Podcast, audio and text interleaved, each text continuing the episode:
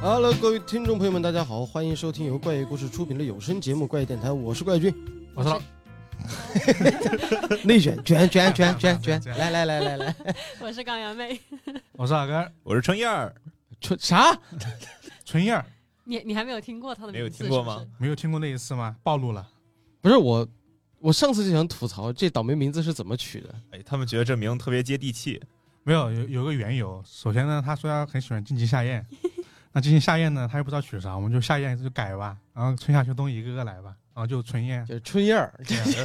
就改成了春燕 儿粉。丝孙春燕儿， 粉丝已经给他就是说让他是那个小燕子那对个样对了。对，春天的春，对春燕儿。好，行，那今天我们又来到了点到为止的联动专题啊。我们今天来讲讲环界和午夜凶铃。其实今天我们的这个配置非常的规整啊，就比如说我呢是负责了环界这期节目的主持工作和监督工作啊，老根儿呢也是咱们的那个整个节目的一个一个文案的监督，然后我们坤哥啊就是 春燕儿，我们的我们春的燕儿， 我们的燕儿啊，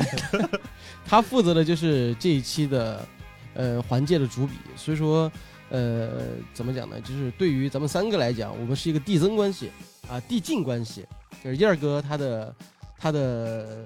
可能环界他已经被他已经吃透了。然后呢，对，然后老根儿呢，算是也是半熟悉的。然后我自己就属于就是在他们的熏陶之下，把这本书也给磨合差不多了。那剩下的这位啊，我是谁？我为我为什么会出现在这里啊，？我们的刚总啊，刚总今天来的任务很简单，他就是他是啥都不懂啊，因为按熟悉刚总的人都知道啊，他这个胆小啊是出了名的，所以说他要来今天的任务就是当个捧哏的啊，他就是来当个观众，我就是来听听。对，就他的任务就是来替观众问一些常见的一些问题，嗯让我们这样好聊起来，好吧？就光我们三个人来聊聊的太干了啊我，就是突然之间被抓过来的，我真的我也没看过电影，我也没看过书，就我这个这个胆子，我是真的不可能去看那个电影的。啊，反正今天就是这么一个配置，我们来聊一聊，呃，午夜凶铃和环界的关系吧。因为当时为什么要录制这一期，我们其实没打算要录的，对，没打算要录环这期电台了。对，因为就是我们开会的时候发现，其实可以说的东西特别多。然后呢，后来我们发现，如果要做点到为止的话，要把环界给讲明白，就已经很不容易了，因为毕竟是要通过二十多分钟、半个小时这样的一个时间，把这个环界的三本书、两本半吧。嗯，对，两本对，半，还别说四本了，你要在这儿给大家梳理清楚的话，其实已经很难的事了。然后你要还要再夹点什么私货，就是什么啊，《午夜凶铃》电影的区别到底怎么回事儿？然后里面有什么，就包括呃，《午夜凶铃》背后的原型又是什么样子的？然后包括环界又探讨了什么问题？里面有些有些什么事件？然后包括老根儿其实也找到了很多关于关于电影方面的一些算是烫知识还是冷知识。冷知识吧，算应该算，就是应该很多人不会关注到的一些很奇怪的 点。啊，所以说就后来我们就后来在开会的时候就说，要不然这样吧，录期电台 吧。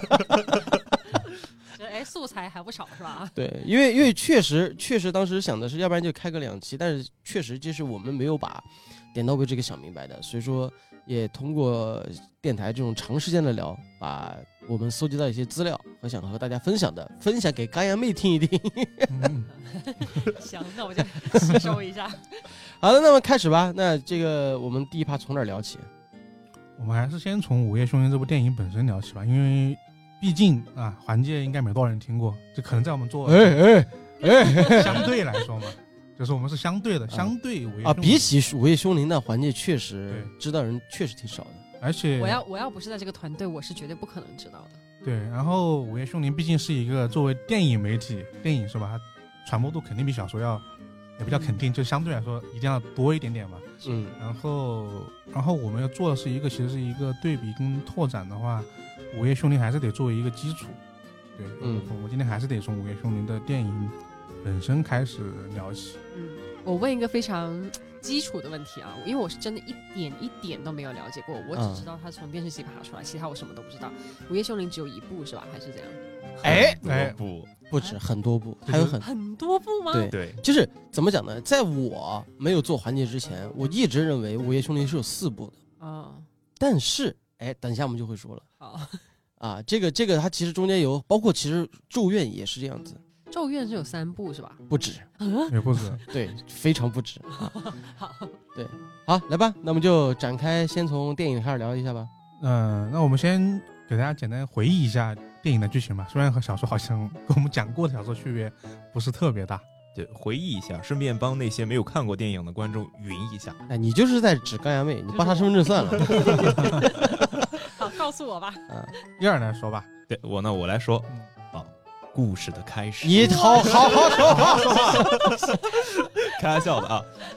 其实这个电影呢，讲的就是在一开始，在整个这个城市里面流传了一个都市传说，有这么一盘录像带，看了的人七天之后就会死。然后就有两个小孩儿这在家里面聊起来这事儿，多说小的小孩儿高中生，啊啊高中生啊，聊起来这事儿，就小 A 问小 B 说：“哎，那你们上个周末去看什么他呀？”打算讲的这么细吗？ 就是你是不是写 写文案写魔怔呢？你能不能你能不能言简意赅一点？就是四个高中生看了这啊！盘怎录么像又带，两四个高中生了？哎，最开始嗯电影的开头是两个高中生在那聊，对，啊对然后就言简意赅的说一下，四个高中生看了这盘录像带，然后死掉了。报社记者浅川浅川绫子是一位就是美女来参与了这个调查，松下菜菜子，嗯呃，《嗯古田任三郎》里面有一个就是双胞胎那个案子的嗯那个那个女主，超级好看啊！继续啊，对对不起嗯好然后他就来参与了调查。调查过后发现一盘就是诡异的录像带，然后他看完录像带以后，就有人给他打了个电话，这个就是午夜凶铃这个名字的来源。嗯，然后他就是找到了他的前夫，跟他一块儿调查这个事儿。呃，真田小队长， 哎，这个梗很好好像很很少有人知道。这个很老，对是啊，就是可能很多朋友不知道这个梗啊，就是因为在电影里面扮演那个浅川前夫的龙司的这个角色叫真田广之，然后呢，他被国人所熟知，就是因为他演了无极，哦，他他在里面演的那个就是那个太阳的那个叫什么？哦，这我我真的忘了他的他的原来的名字叫啥，反正但是因为胡歌啊，这个胡歌不是那个胡歌啊，嗯就是胡歌之前是我们最早一批自媒体做恶搞向电影的啊，他也是被一个馒头引发的对轩，就是就是对一个馒头引发的宣然后被我们这个非常大度的陈凯歌给投诉过的。嗯啊对啊，就是它里面就那个梗就叫真田小队长啊，跟着我有肉吃啊 啊，。嗯继续，好，那我继续。然后他们查着查着，就查到了一个女人头上，那个女人就是大家所熟知的山村贞子。然后呢，他们就发现这个山村贞子在死前被人给杀死，并且推到了井里面。他们就找到了那口井，然后按照一般恐怖片的套路，把这个尸体挖了出来，安葬回了故乡。然后浅川这个人，就浅川绫子，在之后也果然就是七天之后没死，活着看到了第二天的太阳。嗯但是隔了一天，她的前夫，也就是说同样看过录像带的高山死死了，掉了。嗯、在这里就出现了知名的那个名场面，就贞子从电视机里爬出来，掐死他，呃，没有没有掐掐死，死是把他吓死的。因为哦电影里面展现死亡的方式没有直接讲，而是说就是用那种镜头怼脸，然后啊那种张大了嘴、啊瞪大了眼睛，然后还给你来个反射，嗯嗯嗯，就那种形式，然后展现他的死亡。然后那个当时因为为了凸显恐怖嘛，然后真田广之当时那个角度都都是那种完全整个人是仰着对着对着镜头，然后他的人脸是颠倒的，所以说他会增加扭曲感，对扭曲感怖和恐惧感。然后贞子当时从那电视机里爬出来，然后站在那儿就给他一个眼睛的巨大特写，这就是之后很多时候提到《午夜凶铃》日版的时候，这个是一个名场面。嗯，就是他他爬那回去了吗？你那个管来回是吧？ 你怎么这么严谨 呀？对呀、她怎么回去 的呢？对呀，不重要啊。你这个是属于现在的那种恶搞整子的搞啊笑我也片，去搞了笑吗片情节。啊，行，大概这个呢就是刚才他讲的一个哦故就没了事啊。后面有一个，就是按照正常套路，就是呃，这是贞子的怨念嘛，因为它里面之所以要把这个角色从原著原著里面其实是个男的，对，原著里面浅川浅川这个人是个男的，但是他的在电影版里面他把他改成了女的。嗯其实有一个非常重要的点，就是他加入了母子情感线。还有你还有孩子什么？哎、对他原著里面，他原著里面其实也是，就是老公啊去调查这个案子，发现了一个死亡录像带，嗯，然后呢，呃，他的妻女，因为他把流传的文放家里了嘛，啊，然后他老婆孩子子，没事儿，就跑这去晚上就跑这儿看，一看中招了。嗯，那老公可能就是除了救自己，哎呀，救自己的老婆孩子嘛，嗯对吧？但是电影里面就改成了，她是个单亲妈妈，嗯呃，她的那个对吧，前夫是是那个龙司嘛，嗯呃，她半睡到半夜的时候，她儿子就在那个也不知道为什么啊，就就半嗯夜三更就在坐在电视机那儿看那个录像带，她一看就很慌张。你说我我出事儿了，那肯定我不能让我儿子出事儿嘛。嗯嗯，她这里就加重了她的母子情感线，嗯这条线为了之后她发现了贞子的秘密的时候，然后有共鸣感，她嗯把她她把贞子当成了女儿，就是有点那种情感的一个共通，就是她知道贞呃是子贞子是一个比较年轻的一个小女孩儿，呃，她她的身世身世其实挺悲惨的，嗯就是在电影里面是这样的，她的其实也和原著差不多啦，就是她妈妈是一个超能力呃有超能力的一个人哦，嗯啊，就可以你看你想想之前早早几年八九十年代的时候，呃七八十年代的时候气功热超能力热，对吧？就是说我能透视，我能我能看到什么骰子的点数，我能预言未来啊，当然她被歧视了，没被歧视，就是刚出这件事儿的时候，肯定要搞想搞点大新闻嘛。嗯对吧？然后她的老公是个教授，在电影里面是个教授，嗯就找了很多记者，嗯就说：“哎，来看看我老婆，对吧？研究成果，一个疯狂的博士，一个老婆刚好也也会这个东西，结果翻车了。啊，”然后这些记者说：“哎呀，骗子啊！啊，你这是毛宝锅啊！”就类似于这种，就开始口诛笔，对，就就口口口诛笔伐。嗯，然后呢，因为你像，尤其是但凡会一点这种这种能力的人，就有点邪性。嗯嗯啊，就性格可能就有点不对劲。所以说，当时他的妈妈，呃，山村智金子嗯，在受到这个，呃，外界的外界的干扰，扰的时候，贞子就直接用她自己的能力弄死了一个记者。贞子其实也有一点点，她她她她继承了她妈妈的能力，而且比她啊妈妈还强。嗯对啊所以说当时她她看她妈妈那种，哎呀，就是那种精神崩溃、难受啊难受，然后她当时就在现场就直接把一个记者给干死了。然后当时记者就面部扭曲着，那个那个非常狰狞，手也很很挣扎。嗯啊，有这么一个情况。然后之后贞子呢又遭遭到了别的歧视，因为她嗯别人就把她当怪物在看了。嗯嗯所以说，贞子的一生是特别悲哀的。然后当他们发现，在电影第一部里面，他们发现他的父亲把他杀，就强奸再给杀害了。所对以他死是他爹干的，哦啊、对，对在电影对里面，在电影里面是这样的。然后他爹就把他投到枯井里面，然后还往里面扔石头。我记得在电影里面，贞子是在活活在里面饿死的，她不是她不是摔下去摔死了，哦就是在电影里面还还有一还有一丝这个残存的时候，但是饿死了，对，但呃，在真电影里面，贞子还有一个补充设定，就是贞子她有很强的自愈能力，所以说她在里面待到很晚很晚才会死。啊，哦对所以说她在你还记得她那个录像带吗？嗯就录像带里面有他的，就是在电影版里面的录像带有他的妈妈啊，啊，就站在那儿这种闪屏那种感所觉以，这个然后录像带的内容是他们家的一些类似于日常记录之类的哎那种，对对，有点这种东西，然后包括什么火山喷发的报纸内容哦，啊，哦然后那些爬在地上那些人啊，就是就是经典的在电影视化的时候录像带里面的内容，嗯有一个画面是一个像月食一样的画面，就是一个像就是一个光，然后被一个圆啊青挡住，最后就只剩一个环状了。嗯嗯这个其实就是贞子被扔到井下之后，他的爸爸把那个井给他盖上了。嗯，嗯对，就有这么一个一个画面。所以说，当了解到了贞子悲惨的经历的时候，这个呃浅川啊，嗯这个女人，她就有强烈的共鸣。嗯对，所以说再加上她她就是电影里面出现一个手法，就是他们去了那个岛上，嗯就找到了那个岛，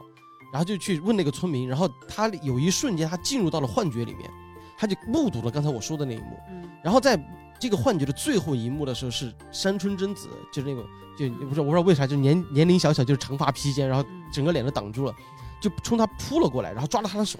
嗯，然有后点他想想让他求向他求救或什么的呃，这个就不知道，那种，哦，反正就贞子一下抓住他手之后，他一下醒过来之后，就发现自己手上有一个手印，哦哦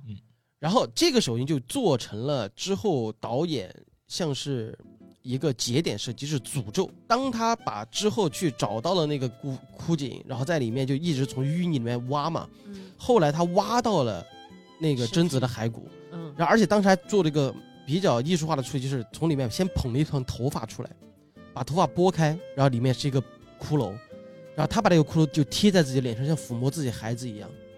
他是发自内心的需希望贞子能够放下自己的怨念，怎么怎么怎么怎么样。所以说整个这个过程中，你一看就是这个套路的点，就是一个冤这个冤魂，嗯我冤来魂所平命我用爱来平息你的嗯这个怨念啊。当他做完这一切之后，出去手上那个玉那个玉盒没了，嗯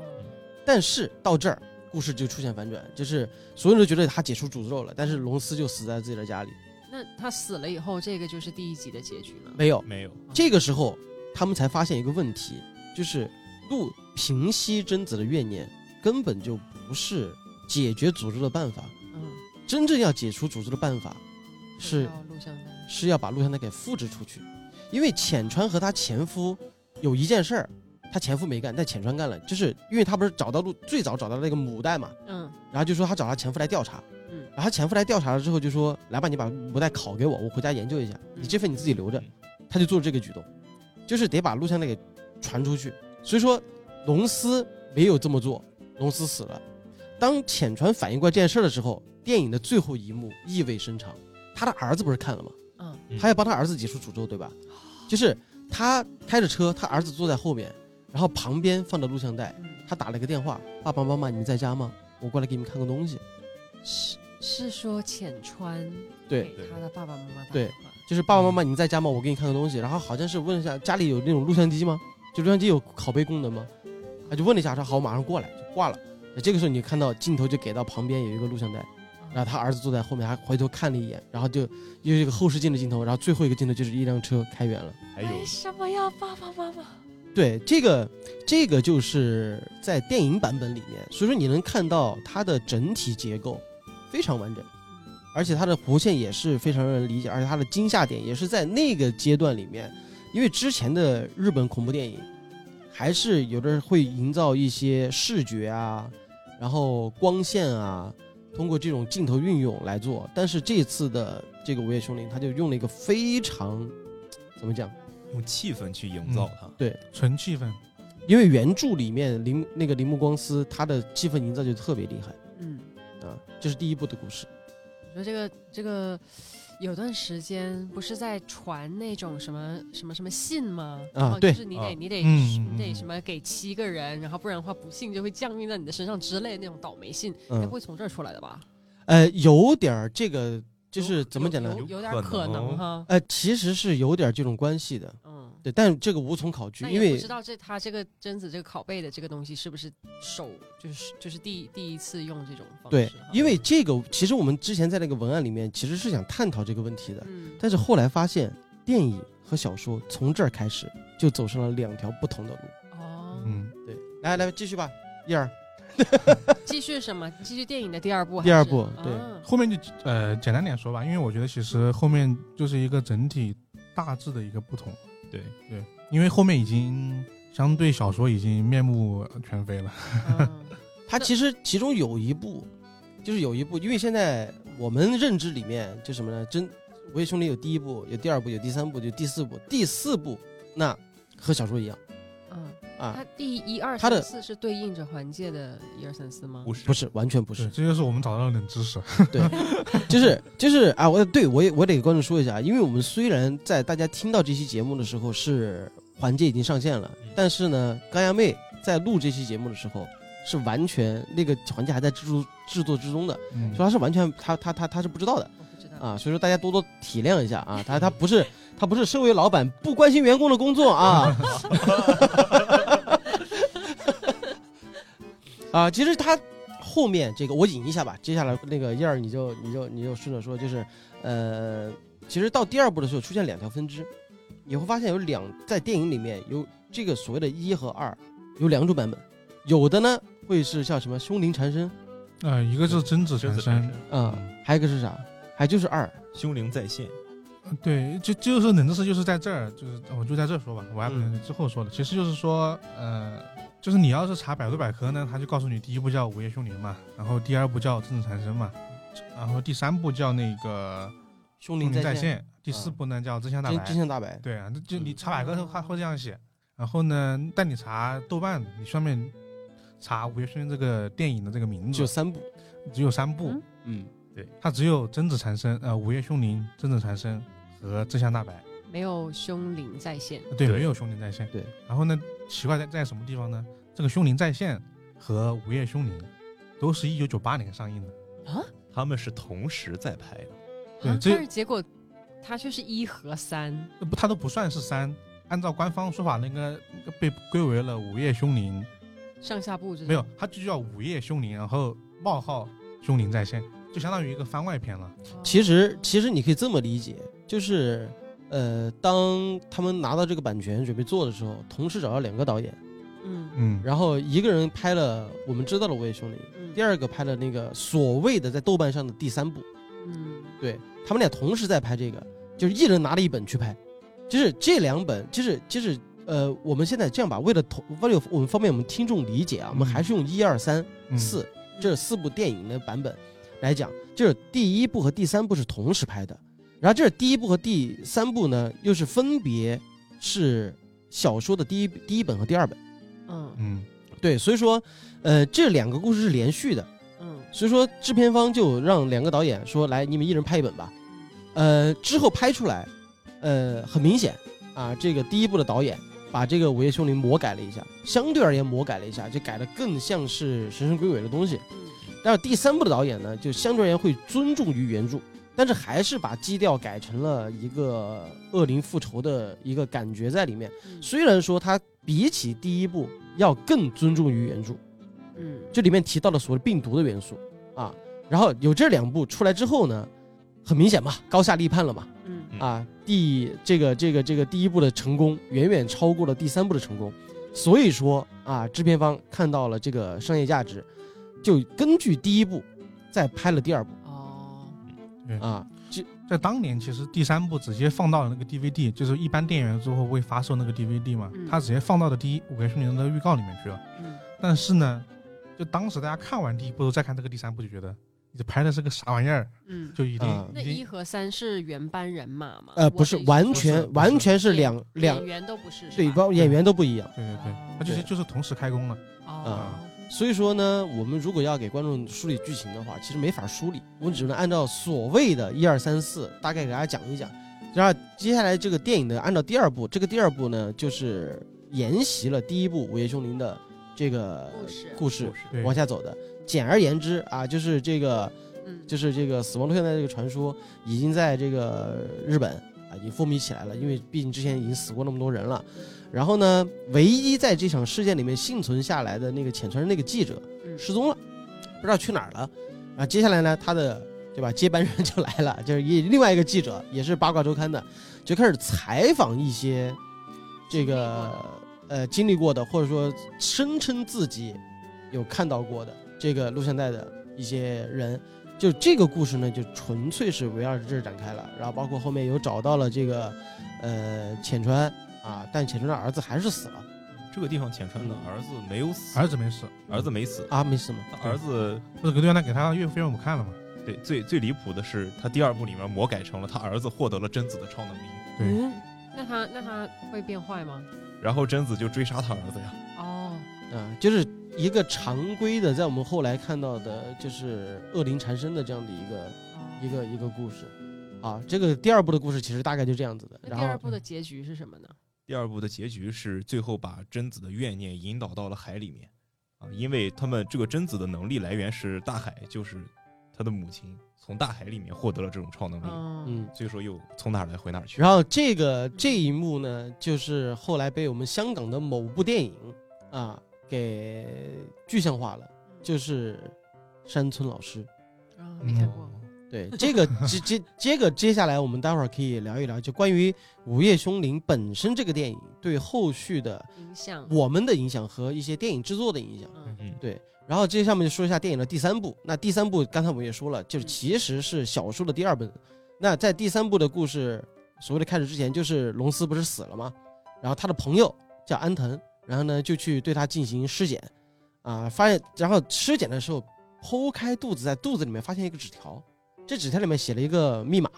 就是一个数字密码。然后后来这个密码转换过来呢，在电影里面是啥？一样啊也是一样 ring ring 是吧 r r i n g ring ring ring 啊戒指啊对，对就还环嗯是零环零呃零零环还都可以啊啊啊啊。然后之后呢，呃，他反正就发现了这个秘密之后，他就开始一路调查，就发现了龙斯之前啊和他的前妻还是前期啊，还是前妻的设定啊，就跟他的前妻在调查某一个关于录像带的东西。嗯但是呢，呃，这问题是怎么呢？那发生什么事儿了呢？然后他们就开始对他血液进行检查，在血液里面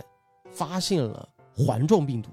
你可以理解成发现了冠状病毒。嗯嗯啊，因为病毒有不一样的嘛，就比如说我们现在影响到我们很多人生活的呢，就是冠状病毒，嗯，但是他在他们的血液里面发现了一个环状病毒，而这个环状就特别像一个戒指，嗯就是一个环中间有一个圆的那个东西，就特别像一个戒指，结合在这个龙丝肚子里面发现的这个 Ring 的这个嗯密码，他们就给这个病毒命名为 Ring 病毒。嗯就是环病毒。然后同时呢，呃，之后他们就又开始展开，然后这个时候出现另外一个角色，这个角色呢是高野武，是一个女孩儿，在电影里面扮演者，呃，你你应该看过，就是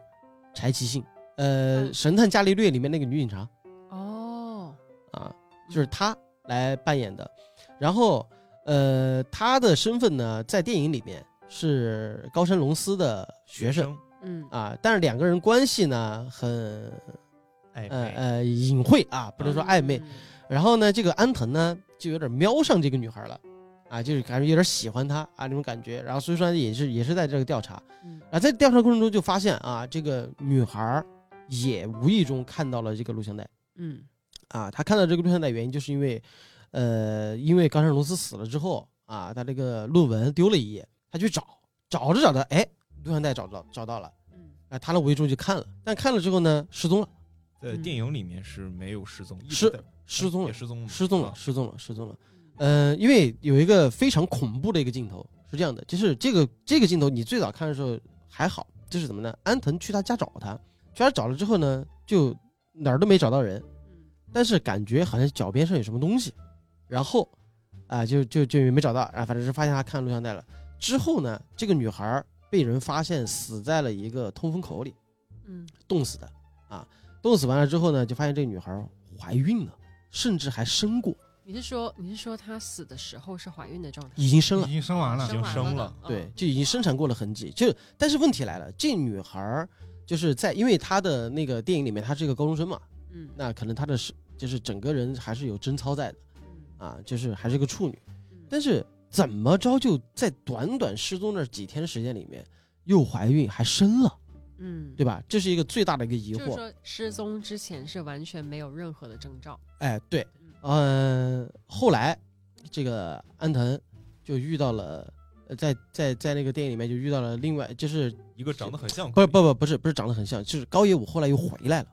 哦嗯，对，就一个长得很像高野武的，但是那个高野武已经和之前认识的那种高中生已经不一样了，嗯，变得特别的性感。等会儿死在嗯通风口里的是高野武吗？对，对对嗯，但是后来又出现了一个，就是和高野武长得特一模一样的一个对，人，长得一样，甚至是同一个演员，对，甚至同一个演员哦。然后呢，就是变得他很性感。哎变得特别性感啊，就以前穿的都是 J.K.，现在穿吊带了。嗯嗯嗯啊，然后呢，他就开始各种勾引这个安藤，嗯然后两个人很快就发生了关系。嗯但发生关系完了之后，他就意识到一个问题：这个女的不叫高野武了，嗯，这个女的叫山村贞子。嗯就是，那这个时间线，哎，对，也就是现在回过头来，你知道小五生了什么玩意儿了吧？生的就是山村贞子。山村贞子借着高野武的身体复活了。嗯而且他本来这个身体技能，然后让他很快的在短短的时间里面长大了，就和和那个高一武长得一就是嗯一样的年纪，因为就是毕竟嘛，对吧嗯？娘胎里出来的，长得一样也合情合理嘛。嗯，啊，就是后来才发现，就是冠状，他那不是冠状病毒，对不起环状啊环，状环状病毒通过基因突变变成了线状病毒嗯啊，而这个线状病毒，你想想我刚才不是给形容了嘛，一个环，嗯环上面有一个那个那个圆圆点嘛，嗯像戒指一样嘛。但这个，当你现在把这个戒指掰直了，嗯那前面是钻戒，它后面是不是一条线？嗯，像啥？火 柴金子，哦，嗯火柴儿，也没啥太大的毛病哦哦，啊，就是金子。所以说当时就是怎么讲呢？这个这个电影里和小说里面的设解释就是，高野武当时在看这个录像带的时候嗯啊，就是在这部电影里面就是已经解释了，其实并不是贞子的诅咒，而是这个录像带里面携带了一个叫环病毒的这样的一个东西，嗯只要你看了之后，你必死，嗯就没有说什么，呃，什么解除诅咒啊，要把这个东西复制出去啊，就没有这么一说，就是你看了你时间而已，对你看了，你看了你就只只是感染了病毒，只不过通过它不停的裂变，嗯，它产生了新的这样的一个病毒，而刚好在这个高野武在看的时候，他刚好是处于排卵期，嗯那个病毒就进入他的身体，然后就开始进行突变，就变成精子攻击了他的他的那个受精卵，嗯然后之后就怀上了贞子，嗯，就这么着，背后有一个贞子的业，但是它的基底其实还是贞子的一个怨念复仇，然后借尸还魂。嗯啊，有这么一个一个故事，反正后后来安藤就觉得很绝望啊，然后到最后名场面在海边儿，是吧？啊贞子和另一个人走了过来，啊向着安藤走了过来。啊，那个人是高山龙司，对啊 嗯，对，就各种复活，啊，那他那他复活了以后还好吗？就是就是因为怎么讲呢？因为在这个里面有一条伏线，就是高山龙司是这件事件，就是贞子复活的一个操盘手，啊嗯就是因为他利用自己的死，然后引导着安藤去发现了环病毒，然后又通过自己的死去引导在排卵期的这个呃嗯呃小五，，然后去看了这个录像带。但是就他他他利用他自己的死，那因为因为他很清楚，他死了之后，他的就就怎么讲，主子在电影好伙嗯伴，啊、在电影里面就有一个好伙伴会复活他，因嗯为贞子在进行了就是嗯、进化之后，他变成了一个可以自我繁殖的人，嗯就是他可以就是比如说他只要有高山的 DNA，嗯他就他就能能能让自己实现把高山给重新生出来，然后很快长大成人嗯啊。就有这这样的一个东西，大概电影好像是这样这么讲的吧？是对，所以啊，你要是已经看完节目再来听，你会发嗯现，对他他确实就老老实实在拍， 对他，他的他的第三部电影就是特别尊重于原著，但是虽然说还是没有，就是有做了一些小改动，但是比起第一部，他是基本没改了，对很尊重原著的。嗯对，那说到这儿，你可能就满脑子就开始疑惑了，这到底是怎么回事儿？嗯是哎，对。然后这个呢，就其实就是跟原著有关了，这也是为什么这个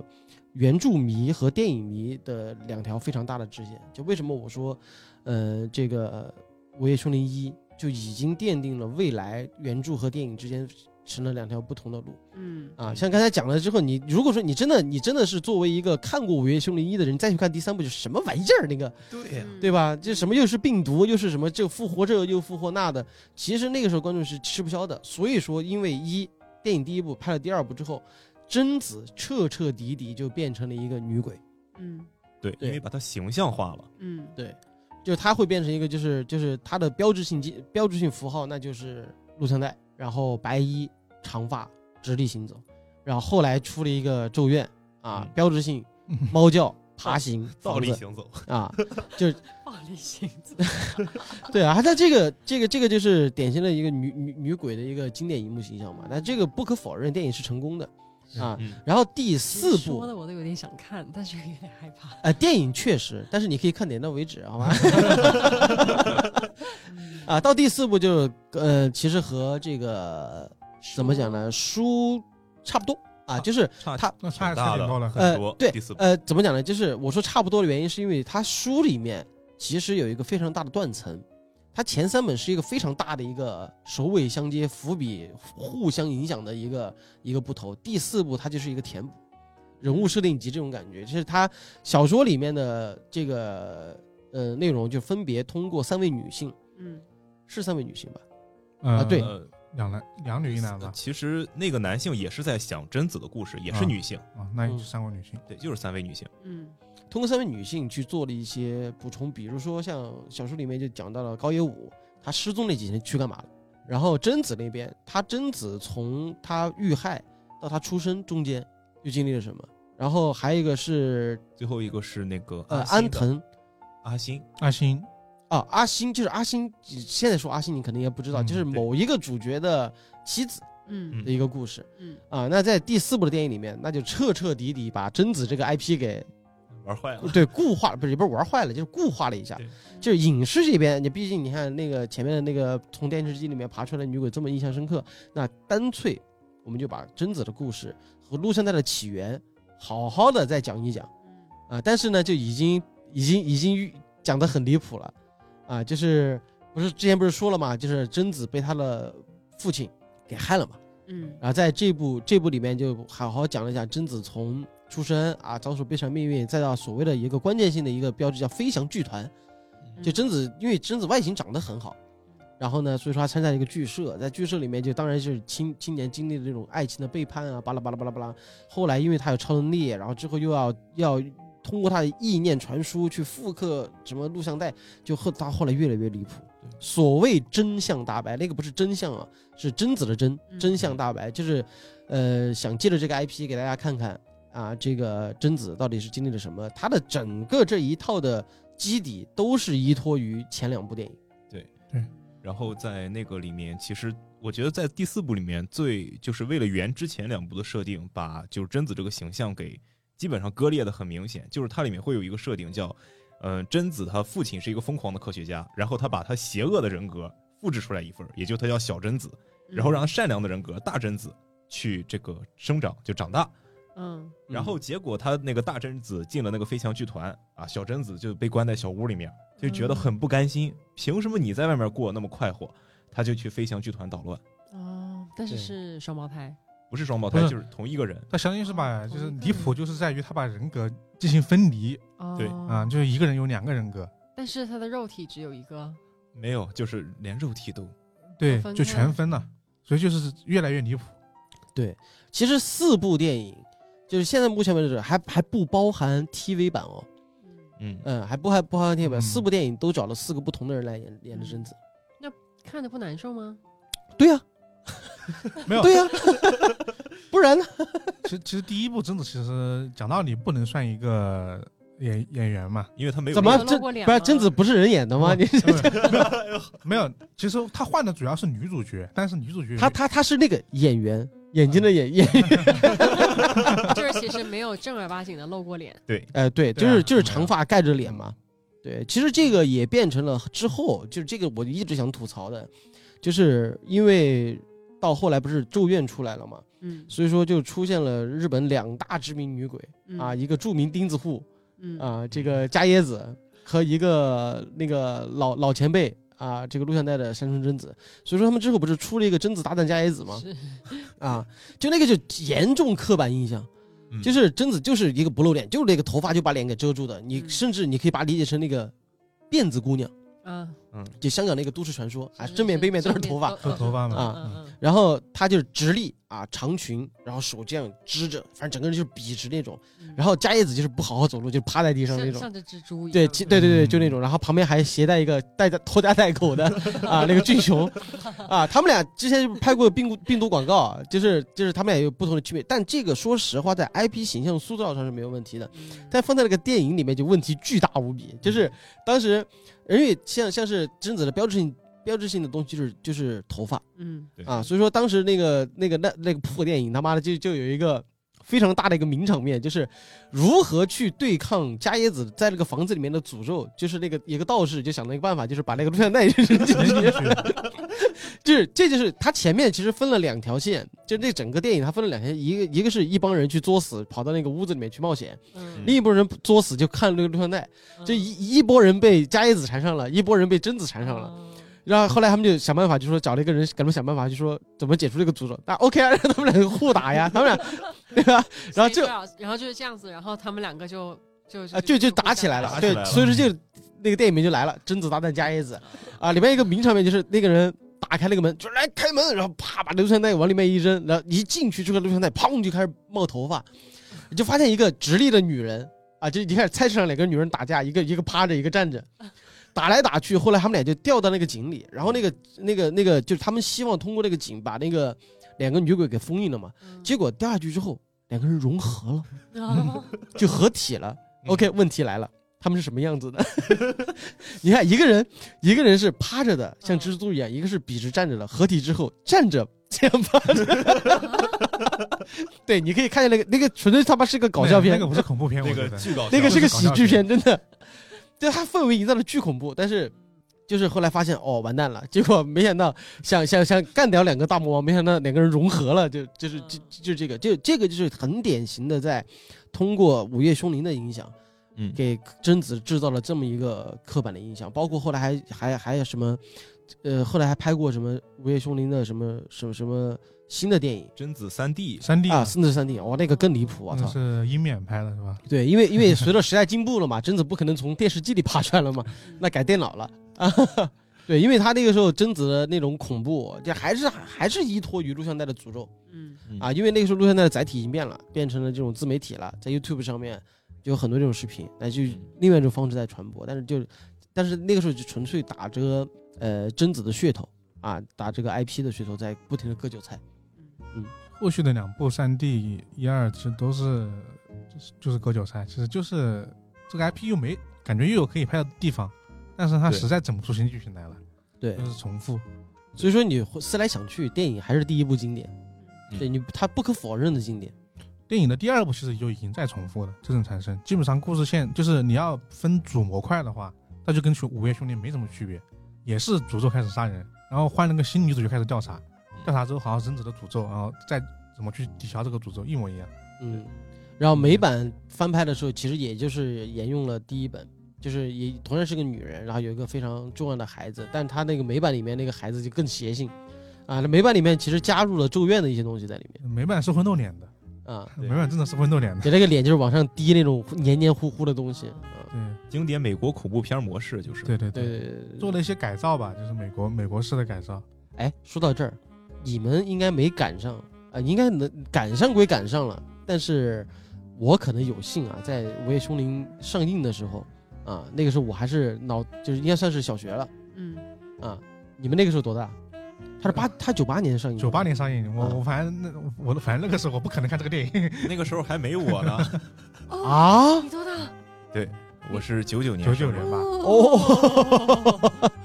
对我我我我我印象特别深刻的时候，那个时候会流传很多都市传说， 是，嗯，就吓死人啦啊，然你后是在它上映前后去看的啊？我没敢去看，就是哦那个时候但是那个时候已经就是比较火了，是不是？没有当时哦肯定特别到火了，是吧当时应该就是录像带到到国内吧，呃，上映吗？不我可能我吧记得我不知道是不是我记忆错乱，我不知道是不是我记录忆错像厅乱，嘛，我记得我们电影院好像真放过《午夜凶铃》。嗯真的吗？对，我记得我们那儿好像真就皮县电影院，就是一个真的就那个是特别小的，就是我当时记得真真就是海报在那儿，我甚至有段时间不敢去电影院那个地方。哦，就因为光那个海海报报都就可很怕吓吧人，对，因为那个电视皮县电视台和四川电视台还还有有有有打过广告，嗯，就有有有播放过那个当时《午夜凶铃》的预告片，我印象中好像是这样的，因为不然不可能就是传的那么厉害，嗯，懂吗？如果它只是录像带的话，它不可能传的那么厉害。嗯啊，所以说后来就是就传说什么哇，就今天电影院吓死人了，怎么怎么怎么样。但我觉得啊，这个说法后来回味一下，你会发现就是有很多版本，尤其是当互联网再加上 DVD 科普的时候，你看那个时候年纪小嘛，不敢看嘛对，但是等到你年龄大了之后。你看的时候，你们是第一次什么时候看的啊？你你就不说了，刚才没，我的话应该是高中，高中第一次看的，嗯，嗯，然后我第一次看的感觉就是就这啊，嗯啊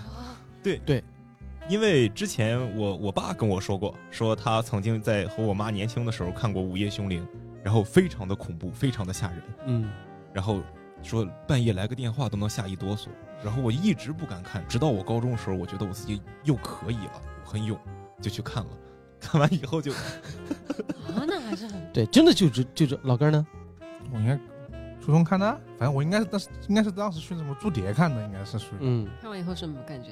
当时觉得还好吧，当时甚至没有，因为当时同当时同步可能还还看一些香港的恐怖片，然后一发现这发现这个日本这恐怖片好像不咋有 意思。啊对那你们看过那个僵尸道长、僵尸先生？呃，那个对，也是，就是童年阴影，那个也是童年阴影。就是他虽然说他的，就是因为僵尸先生他就是那种僵尸嘛，然后用那种光效来营造嘛。对，而且他就是就是也是突然怼脸那种。对，哎，说到这儿，我就得提一个，就是我自己的记忆啊，嗯，就是，呃，在我看《午夜凶铃》之后，我一直疑惑我是不是看到假的了。因为你觉得怎啊么不恐怖？哎，对，就算是最知名那个爬电视那个那个镜头，也就啊，那你就是觉得因为我它那个好看特效吗很假，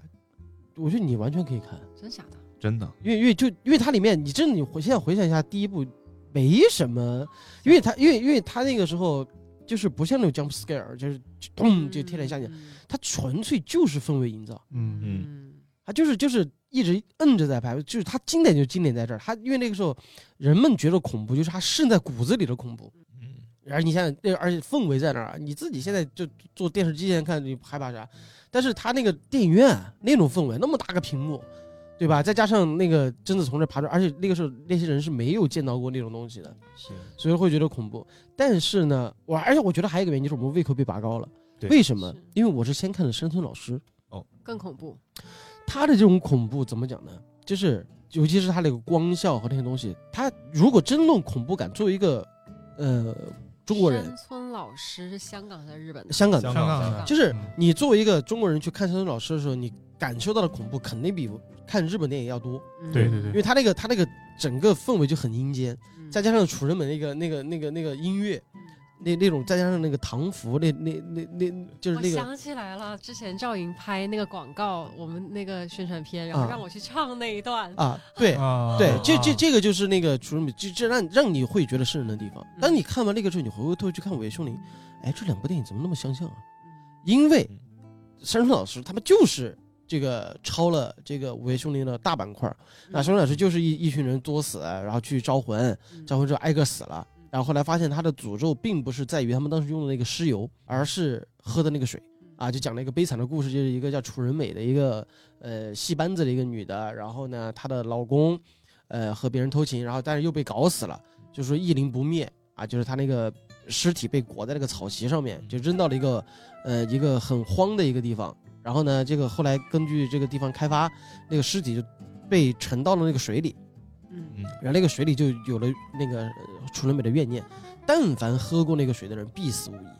嗯啊。然后之后他们也是想想办法去解除那个诅咒，然后之后就出现了那个楚人美出现的名场面嗯，而这个名场面就是贞子从电视里爬出来之后几乎如出一辙，嗯只不过从一个呃日本的一个女鬼变成中国的一个女鬼，然后这个女鬼还穿着一种紫色的那个长衫，他们走路的方式都是一样的，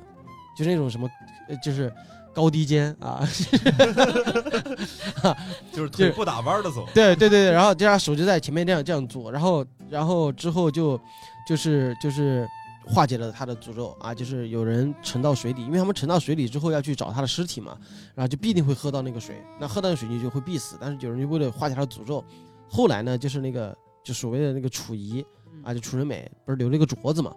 就把这个镯子给他带出来，就说现在已经死很多人了，你已经复仇完了，你们安息啊！最后那个名场面就是那个楚人美那个手伴随着那个那个越剧的那个音乐，那个手就是从一一只手就就慢慢的从那个水里慢慢往下沉，嗯因为楚人美当时死的时候那个手就一直这样支着，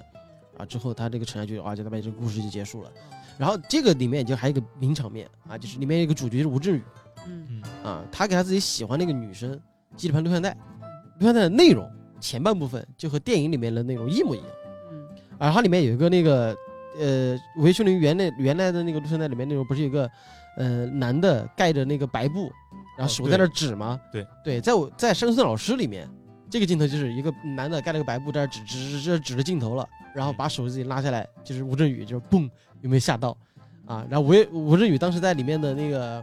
呃山村老师电影里面的设定，他就是一个学心理学的。啊，他帮助这个女的在这个这个这个破解这个事情，然后包括他最后也是用爱化解了嗯嗯啊，就是那女的吓疯了，我那个楚人美已经来了，她说没有啊，没有啊，我没看见，她其实看到我没有看见啊这个这怎么怎么样，啊，就那女的变成楚人美了，她就一把把那个楚人美给抱住，嗯，啊，楚人美的怨念就化解了，她这个抱也和这个围围里城里面爆头颅，对，这还是回到那个核心主题，就是用爱，但它这里面是爱情嗯，啊，但是那那里面是亲情，嗯对，我觉得山村老师更吓人一点，就是他跟我们的文化是同源的，就是尤其是我嗯是听不得那种就是阴森的地方有那种唱着那种老戏剧，对，唱老着的戏戏的那种腔那感种觉对，哇，所以后来流传很多恐怖，就是很多都市传说嘛，就是你去百百度上搜，就是就是我是不是看了假的《午夜凶铃》了？嗯就你你先看了山山村老师，你再看《午夜凶铃》，就觉得啊，就这，对啊，就就很一般。而且就是说什么那个时候，然后就就很多说法。第一种说法就是，剪辑师在剪《午夜凶铃》的时候，吓死在，嗯因为拍的太恐怖了嗯啊，吓死在里面了。但是作为后来从事影视工作的我我们的人会发现，不可能， 因为因为我们拍东西都是每个镜头拍照拼在一起的，然后因为音效各种方式才能造成这个效果。剪辑师怎么可能剪片子的时候把自己给吓死了？对吧？因为后来我们是从事影视工作嘛。然后第二种说法是，当时日本播播《午夜凶铃》的时候，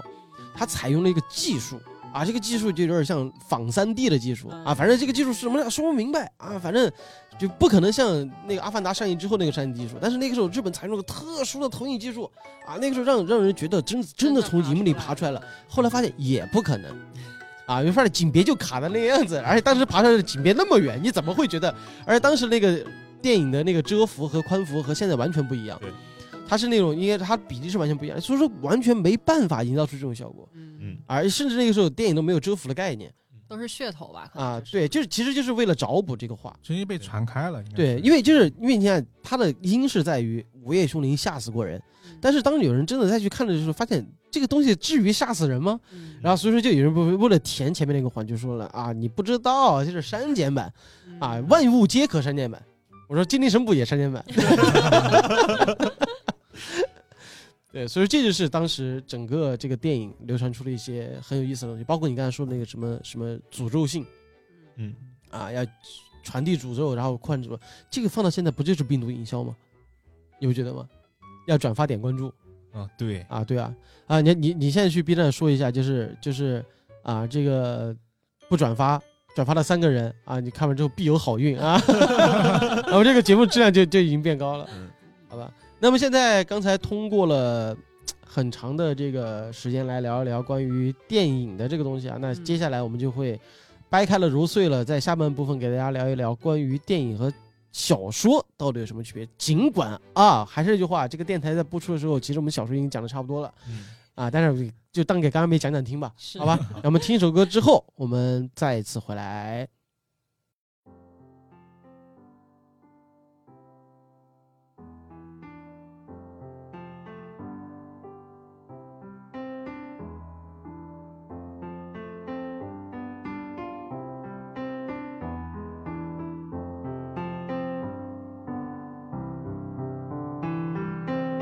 It's your love I'm addicted to. It's your love I'm addicted to. It's your love, your love, your love, your love. It's your love I'm addicted to. Your, your, your, your love. I'm so addicted to you. It's your love I'm addicted to. My love. Now I know you're addicted to. Your love. It's your love I'm addicted to. I'm addicted to. Yeah, I'm addicted to. It's your love I'm addicted to. My love. Now I know you're addicted to. Your love. It's your love I'm addicted to. I'm addicted to. Yeah, I'm addicted to. Yeah, I'm just a wild child doing my own thing. I never thought that I'd be addicted to no thing and no one. It takes one to know one. I knew that we would make it if we promised we don't run away. Problems we both got today, but tomorrow's a whole nother day. So baby, I promise you, promise me don't run away, cause tomorrow's a whole nother day. So baby, come on. You know that I love you. There's nothing I won't do. Your love is magic inside of me. I'm so addicted to you. 好，我们现在欢迎回来。我们半首歌之后，我们就开始聊聊我们今天的环界和《午夜凶铃》。在我们上半趴呢，我们刚才讲了这个关于《午夜凶铃》电影啊，就是它这个系列的一些大家知道的和一些不知道的，和我们自己啊、也知道的乱七八糟的一些东西吧。不知道大家听感怎么样？但是我们现在接下来这一趴呢，我们就来聊一聊《环界》这个小说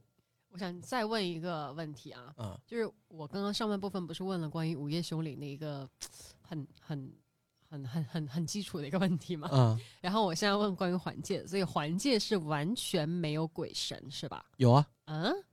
没有啊不是病毒吗？他第一本，他自他如果说他第一本这样看的话，那那也不哎有是的呀。哎那应该也第一本也不是鬼，第一本也是对病毒，但是第一本的氛围营造写的极其恐怖，就像对就嗯像个鬼鬼故事是吧？小没有对对恐怖故事，嗯，但是可以准确的说，它应该是环界就是完全没有鬼。在他对啊环界整个小说是完全没有鬼的，因为它是一本科幻小说，但它的病毒可以变得非常的夸张，嗯，各种能力就是不不不不不不不，你其实就把它理解成新冠，好吧？不，主要是对呃你没有是在病毒之上，你再加个超能力，呃，超能力是存在的，对，是那个超超能力就是让人比较呃，对，超能力是可以让你感到恐怖的部分。然后它的、嗯它的基底呢是一个病毒，嗯对，它就是这样做了一个结 合。嗯是介于啊，我们在节目的时候其实已经讲过环界的剧情啊，我们这就不多说赘了。述 了啊。 对，我们就但是给干妹大概讲讲，就是，呃，我们刚才不是讲了电影的第三部嘛？对。啊，对你刚才是不是其实有很多疑惑？是，对，那其实如果说我反过来给你讲，嗯就是我不给你讲，就是从什么四个录像带啊，嗯到什么病毒啊，啊这些东西，我反过来讲，《午夜凶铃》故事的开始，它就是在未来世界。嗯，环界哎是未来世界吗？对，它未来世界，呃，科学家们做了一个项目，这个项目呢是复制了一个新的世界出来。嗯就做了一个虚拟世界，用计算机搭了一个和现实生活中一模一样的世界出来。然后这个从人类就从生命诞生到人类现在发展成社会，整个这样的一个过程之中，这个这个呃计算机的虚拟世界就是这种样子的。然后这个世界呢，你就这么认为，就是平行宇宙、嗯平行世界啊，就是有一个和现实生活中一模一样的平行世界，存在于一个虚拟的电脑系统里面。这个世界叫做环界，啊，这个环界里面啊，本来说运行到，如果说运行正常，它的时间是非常短的。科学家们用了很短的几年时间，从生命诞生啊，中中间全世界打仗啊，怎么怎么样，发展到现在，短短几年就能模拟出这个东西了。然后按照科学家的计划，它应该很快的超越现在人的生活的实际时间。嗯嗯，那这样一来的话，它就能做到什么？做到预言嘛，嗯是，对吧？还能它能它能先预判一下未来那个人类的走向。但它真的跟就是人类现在生活的这个世界完全是几乎一致，几乎一致，对就嗯甚至它的未来会发生的事情也有可能都大不一概率样会发对，生。它就是对以此来预测嘛，哦，就是以达到这个效 果。嗯，就这个你能听明白吧？能能能，好，但是这个计划呢出问题了，就是就像你刚才说的那样，它里面的人是不是真的就就就完全一样，对吧？那这个计划里面就出问题了，这个电脑出 bug 就中病毒了，出 bug 了。嗯，这个 bug 是什么呢？山村贞子，也就是说你刚才听到的整个《午夜凶铃》的故事，包括电影拍的，按照第一部拍、第二部拍的故事，就是环界这个世界里面发生的事儿。其实说实话，刚刚不是有说电影里面的所谓的第三部是环界的第一部嘛？呃，嗯第二部，第二部啊、第二部嘛。嗯然后说它是比较忠实于原著的，然后但是看了电影的人会觉得第三部很无聊。嗯嗯，嗯，可是我听的我觉得还可以啊，第三部是这样的，呃，剧情很好看，但是但我觉得呢，剧情不错。当你以一个恐怖片去衡量它的时候，你会对有一个标准。就没有那因为因为有《午夜嗯凶铃》这个牌子在这儿了。对啊啊，就你说你说怪军拍一个纯爱情电，嗯，对，就同样同样一个感觉了，就是他拍一个纯爱的电影，他但是觉得为什么没有反转，嗯，对是是，为什么没有推理对。但是故事本身来说，我还是觉得也也也还挺好看的。啊？对，他本身电影是可以的，但是人比人得死，货比货得扔，嗯，嗯就因为他当时《午夜凶铃》这个牌子已经很成功了，是而且那个四部里面，我们刚说的那个《凶灵再现》第三部就是最低分，五点五点几，五点八、五点九，嗯，就类似于现在大家去看国国产恐怖片，嗯，然后呢，看完之后，他一一顿吓你之后说，这个东西是你的幻啊是觉，可以解释的，啊就对很不对爽。哎，就就是因为这个打了低分，基本上都是这个原因。对。而这个呢，也就是小说这个的其实真正的部分，就像我刚才说的，他就是你会发现贞子的故事是完完全全存在于这个虚拟世界的。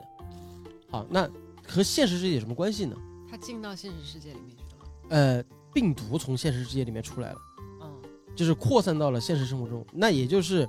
在我在点到为止里面，就为什么我要这么讲，就是因为我发现一个严重问题，就是你看，你作为一个完全没看过的一个人，是那如果说我花了很大的篇幅给你讲就是啊，以前有个录像带，啊，之后贞子巴拉巴拉巴拉巴拉，然后贞子这个原来是个病毒，啊，之后世界快毁灭了。讲到这儿的时候，我告诉你，哎，这个世界是假的，其实还有一个世界啊，啊这环环因为环节是虚拟的嘛，他在他在什么时候会告诉你说这个是假的？小说里面第三本第三本书就等同于你前两本已经已经开始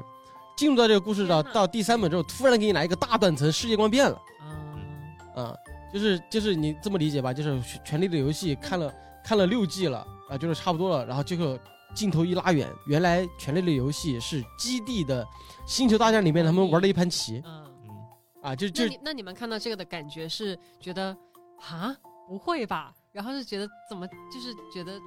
体验感不好呢，呃还是觉得很爽？不。问题在于，如果说你是一个读者，嗯如果说你没有看过《午夜凶铃》。嗯，你老老实就是你就是静下心来去看这本书的话，它里面的伏笔、悬念，嗯而而且节奏环环相扣，嗯就特别的严谨。而且它的这几本书它是一环套一环的，嗯你还而且它它能保证每本书的单独独立的完整性，就哪怕你只用看其中一本，你也你也不会影响到，就是啊，当然看后面会影响到前面啊，嗯啊，但是它整体的，它有它自己的节奏和一个整体的叙述，这这个这个这个是无所谓的。但是问题是，当你是《午夜凶铃》的读者，甚至是我们作为自媒体给你讲这本书，嗯我要这么讲，你绝对吃不消的，嗯因为因为它和就是一个它依托于这个大师故事观里面嗯才讲这个事儿，所以说当时我们在写环节的时候，就把第三本直接拿到前面来讲。嗯就先让你知道环界里面这个世界是假的，对，然后再去讲这个世界到底怎么回事儿，之后这个世界是怎么崩坏的嗯啊？因为在小说里面，就是说白了就是病毒，嗯从贞子，呃，而且这里面还有一个你不知道的设定，就是贞子她是一个雌雄同体，对，就说白了她有女性的，她她是一个女性的外表，有乳房啊，有女性的生殖器，然后有子宫吗？没有，就是他没有子宫，就没啊有女性生殖器，对，她她她是她是没有没有没有子宫的，应该但是有卵巢也没有，就他没有女性，他是男人啊，啊，他就是他这个有他点只是不是它它有女性的外表外表对特征，然后同时也具备男性的生殖特征。跟人呃，跟人要不一样，扶他这个伏他也不一样啊，，不是吗？他那个有点啊，就是有点难没理解，嗯有就是基因突变，就是基因突变。我要你说就是他保留的是男性可哎以蚯蚓， 可以呃可以产生雄性激素的那一部分嗯，啊嗯，就雄性激素那一部分。但它的外观嗯就是哎，我知道什么是太监，跟太监有点像，有一点点像，它没有男性的生殖器，对，但是它就它没是有没有，它没有，它没有丁丁，但是它有蛋蛋对啊，这不就太监吗？啊啊！不不，你就越描越黑了。 这这反正反正，你你就这么理解嘛？它它它就是同时具备了男性和女性的特征嗯，特征，然后但是它有一个问题是它不能生育，它不能繁殖。嗯啊，就是即即便是就是说你看啊，因为我不是说他没有丁丁吗？他不能把自己的基因传给别人，然后别人传给他还生不出来，因为它也没有子宫，嗯对，嗯所以说所以说他就是出不去进不来嗯啊，整个人他是一个独一无二的啊，因为这样的一个特征，在小说里面他就经历了很多就是积积攒的事情，除了刚才讲他妈妈的那个事儿啊，但这里面杀死贞子的人不是他爸爸，而是另外一个人小说。里面不是，嗯，而是而是因为贞子长得特别好看，啊，就像昨天那个一二哥就是在在评论，就是说影视化的贞子的时候，虽然说影视化出现了贞子，就包括说那个山田赖须子啊都是美女嘛，嗯但是在小说里面的贞子就是一想之美，嗯就是你闭上眼睛，你想她是什么样子，你就觉得最好看什么样子就是什么样子。啊，就这么好看的一个人。然后呢，在小说里面，就是他被一个天花病人给强奸了。哦但是问题是，那个时候故事发生在一九一九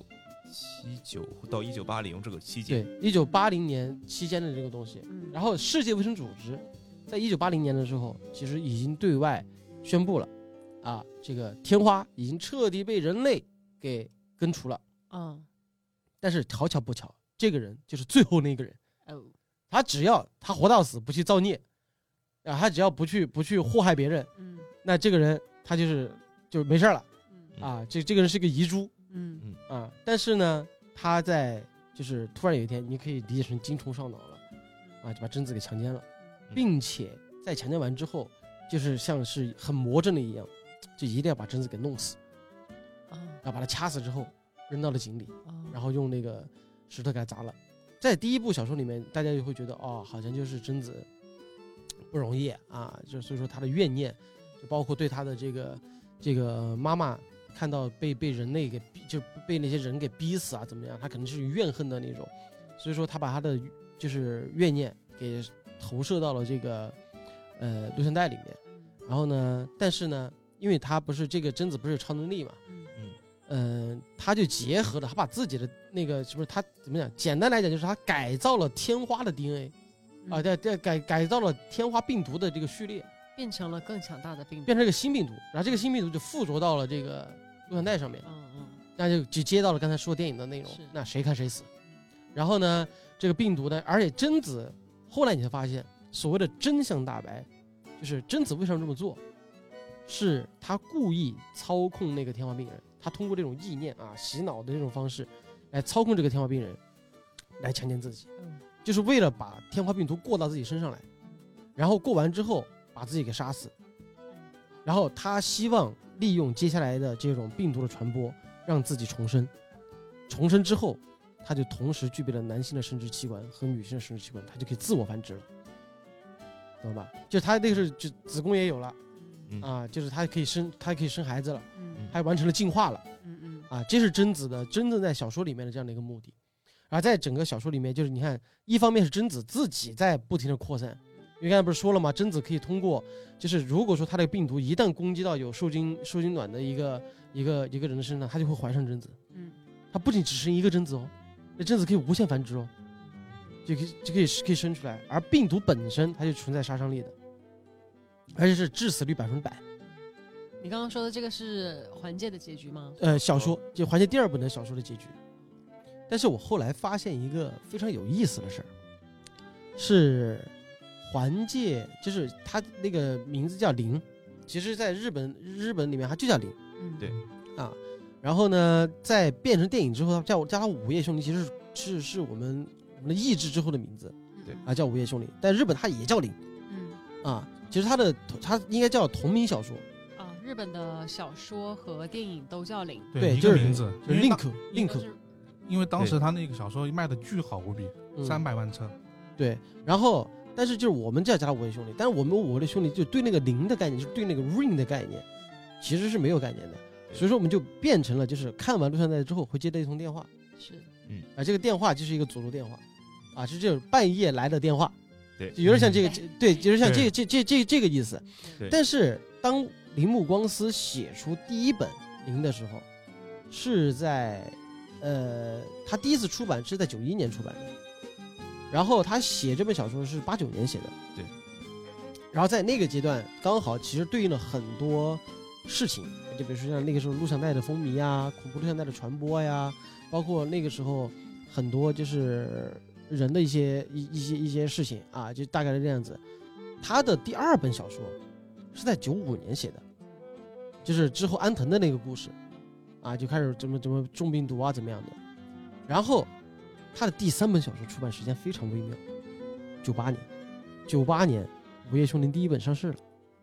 就和电影同步，它是它是同步的，应该是想做宣传。但是 想想第三本，那就是世界观就已经变得不一样了。对，所以说前面全是那个铃木光司，这样我们无从去查证他是怎么想的。但是你很明显能看到，他的第三本和前两本是完全是一体的，嗯可能打从一开始他就已经想好了第三本的故事。对对，但是没想到电影拍出来了。 懂吗？所以说，所以说这个时候我们就会发现一个一个一一个有意思的点，就是那个时候电影拍出来之后，它只有两本，是，对，所以它就围绕这两本在写，而且这两本一开始一看，就它虽然说里面有一些科幻的世界观，就但那个时候科幻世界观还没有那么科幻，它只是加入了一些病毒的元素在里面，嗯，对，它更像是一个灾难片，就是它里面是被病毒侵袭啦，结了结合大量的生物学，但是它的基底其实还是有围绕着贞子来讲的是一个一个恐怖的一个一个故事。对，所以说电影在拍的之前就先只看了两本，啪来了个第三本，哇，我兜不住了是啊！嗯我觉得，我觉得前两本电影就其实就已经都不住了。对，因为当贞子作为一个具象的东西出现了以后，它就已经没有办法往后圆了。对已经圆不了了。因为因为我我忘了电影版，就是那个电影版的《真相大白》，呃，是不是有提到过那个，就是贞子也是雌雄同体啊？这有吗？好像我记得好像有。有吗没有这个是这样记不的清了嗯、因为小说都有那个电影都有编剧嘛，然后那个我之前有查资料，就是说，呃，在那个第我们刚刚说那个《兄弟在线》第三部的时候，李文光是是编剧来着，然后真真相大白他也是编剧，啊所以他就把自己小说小说里面内容呢又往里面放了一些进去。然然后？呢，到那个《午夜凶铃》这一部，他不是编剧，就是最第一部他反而不是，这第一部和第二部的导演是中田秀夫，第二部好像也换了，呃，是是，是吗？对，啊，第一部、第二部就是他那个延续性的那个，就是延续贞子是女鬼的这条世界观的导演就是中田秀夫。对，反正那两个都没有你们光是什么事儿，导致他自己把握不住，就是嗯没办法了已经。啊，然后他他就再把后面两部里面又把这些东西设定给加进去了一点点，但因为已经，你就是中中村秀夫已经我管我的，我不管你后面的，嗯，爽了之后他兜不住了已经。 然后，然后就是这个作家亲自编剧的这一部被开除了《午夜凶铃 集》。导致他自己，导致他自己都不得不说这个是番外，就作哦作就是作家本人自己。其实其实这个原著党和电影党打架这件事儿，就是就是其实很常见的一件事儿。是哈利波特哈利波特的书迷和电影迷也也经常打架呀，就是有的书迷就是至至今哦，我不看电影，电影什么玩意儿？这里面其实删了很多戏。就我那天直播的时候在，就是读哈利波特的时候，是就真的就发看现，了，嗯，就真的就发现哈利波特的原著要比电影其实饱满很多。而且那个时候他其实埋了很多伏笔在那儿，但问题就是当时在拍电影的时候完全没想到，大部分吧，嗯，呃，比但是我觉得还有一个不同，就是在说，呃，小说跟电影的这种区别性一定是有的嘛，嗯那细节程度肯定差异不太一样，但是至少《哈利波特》电影，你的整体的风格是统一的，统统一了一的你啊的世界观没变，没没的没内魔核改。你的内核是一样的吧？那哎，怎么这个就这个个就要说到了关于一个作者他的一票否决权。哈利波特为什么会那么成功？他的 IP 打造那么那那么成功，就是当年杰克罗琳的编辑，因为当时其实，呃，各国的文学载体，你要出口，嗯就是一个最大的问题，就是当年当年《哈利波特》在写出来之后，它在它是英国小说，对，是而且在那个时候它是英国儿童文学，嗯，嗯，还没有上升到那种那种多大的。到现在，《哈利波特》其实都是儿童文，呃，就是儿童文学。嗯，嗯，他的编辑当时在受理这个市场，他就发现了这个小说的一个大的潜力，他就想方设法要把这东西进口到美国去。嗯，嗯，那我该怎么去聊？怎么样？怎么怎么样？然后直到《哈利波特》火了之后，他帮罗琳争取到了一个东西，就是一票否决权，就是我什么东西，只要我罗琳不点头，那就那就不可能。所以说，当年在拍《哈利波特》电影的时候，很选角华纳那边是很就是希望扩大市场，是希望能找到很多美国演员来演的。是但是罗琳就说了，我一定要英国演员来演，嗯，就导致了后头很面很多那种知名的，就等同于我中国要拍一个电影，我一定指名道姓我要仁义的演员。嗯，嗯对，就就是那种，就发你会发现很多那种老戏骨啊，知名的英国明星啊，都都去里面客串过。嗯对，所以说像中国改编 IP，对吧？近几年那就比较幸运的就是在 IP 系列里面比较成功，就是就是马上八月就这个给给鹅打个广告啊，但是因为这确实是我自己的一个一个一个爱好，就是八月三十号云岭、哦云南虫谷云南虫谷鬼吹哦灯马上要开播了，所以说这个也是大家讨论的一个问题，就是中国一直在说，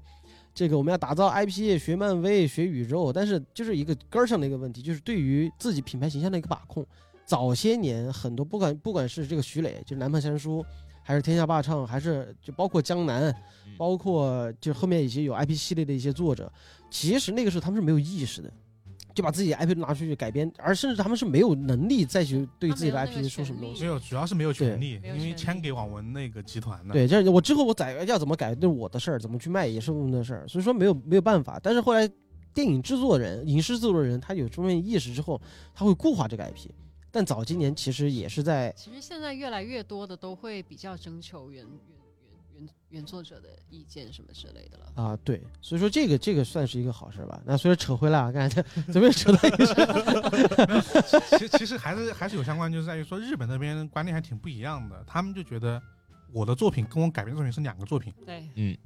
所以你看石人庄的电影奇难无比， 就是还有包括很多种类型都是的，因为他们就把他他姨妈当成了一个一个导演的一个第二创作了。嗯，对对好，说回来，那就是干亚妹，我要跟你说一个事儿，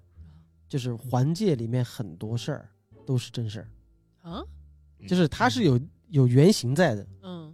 对，比如说刚才提到的，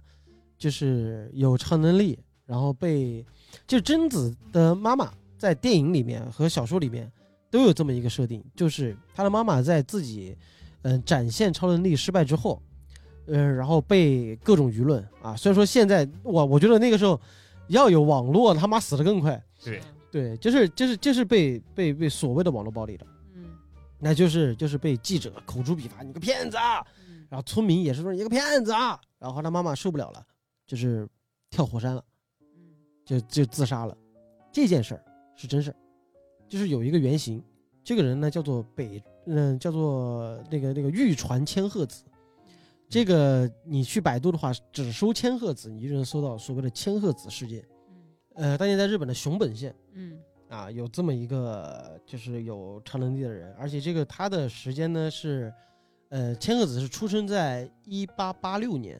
然后死呢是死在一九六呃一九一一年，啊，就是他当时就是一个，呃，属于一个有有这种超能力的一个人，然后之后也是因为这种怎么讲呢，就是。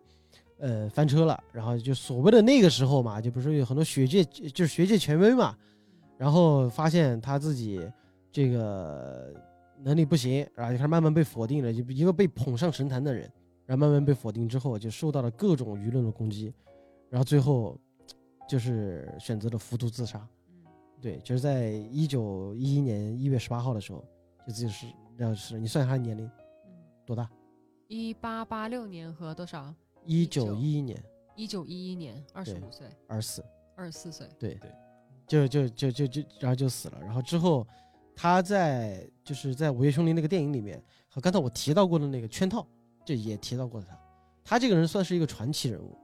对。但比起中国在呃八九十年代那个时候，不是七公热嘛，也有超能力热嘛，嗯对。然后出来的那些什么叫什么，有一个最知名的一个七那个超能力大师叫张宝胜啊，也是一个超能力者，然后也是在呃七八十年代，然后那个那时候特别知名的一个人啊，就当时什么国家科学院啊、物理研究所啊都找过他，然后一直说对他深信不疑。但是后来去也也是确定，好像是他这个人也是在前几年去世的，嗯对。然后有人反正有留下了很多说法，有人说他是骗子，嗯有人说他是真的啊，被迫舆论压力怎么怎么样。嗯，但是世界各地为什么那个时候会掀起超能力热？就刚才你刚才你不是问了我一个问题，这问题是是啥？真的吗？对超能力。这个东西就是怎么讲呢？就是世界之大，对吧？信则有，不信则无。但是很微妙的时候，就是不管是苏联，然后包括美国、英国、日本、中国，就这种世界大国，在当年二战之后，真的就是对超能力的研究进入到了一个就是非常空前的一个环节。嗯就那个时候，他们就是很多科学家就说的是，既然是现在世界二战结束了，世界和平了，对吧？他们那一定要想到一个新型方法，就是在核弹核出来之前，然后这或者说核弹已经出来的时这个时间段里面，他们想方设法想打造一个自己就是更好的一个什么探索的东西，所以说才对超能力进行了研究。所以说，所以说在那个年代里面出现了大量的神秘、神秘的一些、一些、一些传说，包括是 UFO 啊，就各种时候在那个时候就就开始出现了。而随后出现了气功热，也会和这方面的东西有关。所以说那个时候很多就是为什么那个时候那么那么多大师，包括葛优，就是都会有什么这个什么叫叫什么无痛拔牙的一个气功大师，都会出现这种很多这种情况。当时香港演艺圈 的对啊，确实香港啊，就是其实中中国大陆啊，就包括那个时候是国家支持的哟，就是要研究研究超能力者，对，有这么一个东西。所以说当年在你看他那个故事背景，其实也就发生在那个那那个阶段里面。然后北川千鹤子他其实啊不是玉川千鹤子，他其实也也也是在那个上个世纪嘛。然后因为他那个时间是一战之前了，他是一个像一个传说这样的一个人物。但是后来就是随着大家对这种东西的越来越在乎啊，因为这个东西永远是打架的，你说物理就天使与魔鬼，你到底是宗教、物理还是玄学？对于很多这种这种悖论，所以说就就就是怎么讲呢？民就族主义、唯心主义，啊，对，就很多这种说法。就是有很多还没有解决的部分，就容易产生这样的效果。嗯，但而是我且觉得还是有一个冷战的背景下，其实是，而且而且就是，呃，像刚才只是说的那个山村山山村至今子的这样一个原型嘛，嗯，然后包括像刚才就是刚才说的那种录像带的传播，对吧？其实也有也有这这方面的东西。然后，而且为什么电影会把这个重点放在了这个七天之后看了就会死的这个录像带上？其实就就跟当年就是人家八九八年的时候，其实那个时候互联网刚刚兴起，嗯，就刚刚才起来的时候，所以那个时候其实其实陆陆续续，包括那个呃移动通讯啊这些东西，也开始逐渐出现了一个信息的一个爆发点。是所以说，对于信息的传播，就刚才提到又又提到刚才你说的这个问题，就是呃你收到这封信，因为当年当年是什么呢？当年是电台，嗯，就是真的就是那种广播电台，然后包括寄信，那个时候还有笔友，对，对吧？是，就所以说就会偶尔也是有时候交笔友的时候，会通过杂志交友的时候，你会收到一些奇奇怪怪的信件，就是有个有封诅咒信啊，你这个诅咒信你要传出去，也是作为这样的一个基底嗯来进行的。啊还有一个什么老哥说的那个，啊，就你是说环界。环界啊，啊，那我们刚是之前我们也其实也是偶然之间突然发现的吧？对，因为呃，我们刚刚是讲到那个环界计划嘛，呃，它那个个设定基地是在那个北在美，北美沙漠里面，对，北美沙漠里面。然后呢，他就说在北美沙漠里面呢，有这么一个研究基地来通过计算机来构造一个呃模拟人类世界的一个东西嘛。然后当时突然想起来说，我们以前在课本上生物课本，看过这个东西。对，叫生物圈二号，有印象吗？没不知道有听众朋友有没有印象？他是这样的，他说就是说，呃，他相当于说在这个北美沙漠里面建了一个微型的人工生态循环系统，为了模拟出整个地球这么一个生态环境，嗯然后呢，就是呃以此来应对之后地球可能出现的一些问题，嗯，然后呢做一些相应的一些准备，嗯然后呢，他好像建造时间在一九八七年到八九年之间。嗯它这个它呃，它这个时间你看其实是早于环界这个时候铃木光司正在写环界一，对，然后呢，相当于啊，最后它这个生物圈计划其实是破产，对，就不可能你多大的一个一个一个一个这个需一点求三万，还是一点三占地是一点二八公顷，啊，那就是啊二公顷，反正我记得特别大一个地方，反正当时当时反正课本上说的是这个计划因为没有考虑到地球的复杂性而嗯，失败，对失败了，对，因然为后它当嗯它这个就是取取材，我我们觉得是取材于这儿了，毕竟毕竟那个地点啊，这个都很像。项目的目的啊，其实都是一样的。对然后当嗯但时是他也有可能是写到第三部的时候哎想起来啊了，想起来了，哎因为也他有不是可第能三部才开始说这个嘛，对吧？哎，对，对，但是也还有可能就是你说你有可能，呃，你说有可能他是第一部和第三部，没有他他那第个三是部已经开始构思了种。他那个一二对是明确的是说了是想方案的，就是一和第一部跟第二部明确，林光是采访里面说了，就是一起想的。啊，对，所以他很控制在一二部里面这个争执的这个节奏，就争执在小说一里面就是完全没有没有出场过，对，就甚至都就是就是连复活都是安排在第二部里面的，因为他哦嗯已经想好了要把这个节奏留在那个第二部。然后这个 “ring” 这个“铃”这个词的名字，嗯它第一部跟第二部其实都是都是通用的，对，就是他从哦解释上来说，他就是这个地方，其实铃木光司用了一个三观，在第一部里面，这个铃其实就是电话铃声；嗯对，在第二部里面，这个 ring 这个单词解释病毒成环嗯，环病毒，然后第三本，它的书名叫《还》，对。然后他的这个计划就叫环计对划，，而且而且故事就是就是一个环形，你会发现它的故事有一个环形。然后还有一个不一样的地方是那个，就是电影里面是那个贞子复活之后直接怼到了安藤面前去给他说了一些真相，但是在小说里面还是贞子给那个人留了一封信，嗯对，就是就留了一封信。但是后来我们会看完第三部会发现这封信不是贞子留的，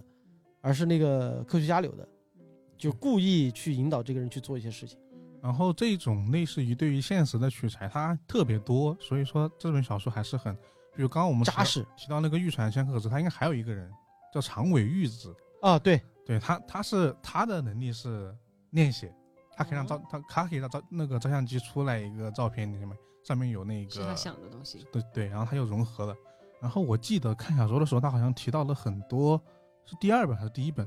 啊还是全部一起。他一直在提及一些历史上知名的，呃，事件世世界性的病毒事件，比如说那个天花不说了嘛，我们讲过了。嗯是，然后还有一个、呃，黑死病，对，然后然后那个也是因为这个疫情被提起来，另外一个叫西班牙大流感，啊，那个是死伤率极其对之高的一个，一个本来诞生在美国，就是被被命名为西班牙大流感的一个世界性的呃病毒，对，他就反复在提及这些历史上的一些事件，嗯所以他其实就他的创作目的还挺明显的。嗯对就在第一部里面，它其实就已经暗示了病毒这个概念。嗯然后我印象中特别深的一个东西就是当，呃，我记得是在哪一本里面，就是安藤发现基因突变这件事儿的时候，它里面有一段推理，他就说的是病毒本身，就我们不管它背后到底是什么，但是病毒本身它的特性，它就是要不停的去自我繁殖，对吧？繁殖是病毒自己的一个一个一个特性嘛。然后如果说这个环病毒，它的目的是通过录像带来给这个人类进行传播的话，效率太低了。嗯就是你看一个病毒，就单个一个病毒，它能在几秒钟或者几分钟时间里面能分裂出上千成千上万个。那如果说你一堆病毒全部挤在一个录像带里面，然后等着一个人去复制、去看，看了之后再去传播，这个效率太低了。所以说他们就那个病毒就要想办法去进化，嗯然后才会变成另外一个载体。而我觉得这个也是，我觉得铃木光司在写小说的时候有一个非常之亮眼的一个一个一个点，，嗯对，就是呃，我们不是看了第一本嘛，对吧？第一本是不是讲的浅川和龙司的那个所谓的冒险故事嘛，就发现贞子的这个故事嘛。然后隔了五年之后，哎，第二本出版了，出版了之后呢，就是告诉大家啊，原来这个这个这个这个是个环病毒，但是里面有个细节，病毒第二次裂变是用什么形态去裂变呢？就是录像带变成了小说。就是原来浅川在调查这件事的时候，他把整个事件写成一个报告书，就是我是怎么去调查的啊，我是怎么经历了什么事啊，巴拉巴拉巴拉，我去哪儿，我去哪儿，发现了生真子，巴拉巴拉巴拉，他把写成这个，他把写成这个手记，这个手记通过就是借浅川之手，这个病毒就转移了，嗯，它就变成另外一个病毒载体，那就那就病毒就进行突变了，那然后就是看到这个的人，就是看到这个对就看到这个文字的人嗯，就会死，啊，啊，然后之后呢，安藤发现这个秘密了。安藤发现这个秘密之后呢，那个浅川的哥哥，他不知道，就是怎么讲呢？就是所以说小说里面有一个设定叫什么？就如果说你看录像带，你必死；但是如果说你把这个录呃把这个录像带转移成另外一个形式，就哪怕是你把这个录像带翻拍了，或者说再让它呈现着另一个形式再继续传播，你就可以暂时活下来，暂时活下来啊，因为他那个病毒已经突变了嘛，这是有科学道理的。但是浅川的哥哥不知道这件事儿，他的目的只是从这个报告书里面看到了商业价值，嗯，他想把这本书给出版，出版是了，吧？而出版的这本书叫什么呢？就叫《Re》也就是我们看到的呃第一本书书。嗯，哦，所以说他的一二本就是一起想完的，他很明显的就是把第一本作为了第二本这么一个呃底载载体来写，就很明显。所以我觉得他这个构想有点毛挺好毛的。看完第一本书的人啊，啊，对啊，就 对是啊其实其实你就会觉得，哦，我已经毛看了第一毛本了，毛对，就就嗯会有这种感觉。所以说，呃，而且还有一个更细细思极恐的事儿，就是人类就是最早它就是从录像带转换成文字的时候，这个东西因为小说里面写了，它是贞子通过那个就是运病毒通过侵占这个人的思维去控制他写的这个东西，因为这个是病毒本身自己的求生欲，嗯，对吧？就就我攻击我的宿宿主，然后让让我自自我完成进化嘛，嗯对吧？这个行为是病毒自己完成的嗯，但是从文字开始转变成小说之后再发生的事儿，全是人类自己作孽了。是，就是因为小说可以影视化，可以对改成广播剧，可以改成改成话剧、舞台剧、舞台剧延伸延伸周边，就我们现现在的就是整个一套 IP 改 I IP 改编体系甚至还可以通过电台。啊，对啊，对，我们我们其实其实你你不知道，但是我们这个时候已经已经录录了节目，我们这这次的节目彩蛋就是他们几个来找我，然后就说，哎，我我就问他们，我说怎么样，剪完了吗？剪完了，啊，那太好了，现在我们可以活下来了。哎用他这个梗，对嗯，对，就让他让他就是甚至是做成自媒体，就是这种东西，就有有有，其实这个事完，我觉得就是你仔细想想，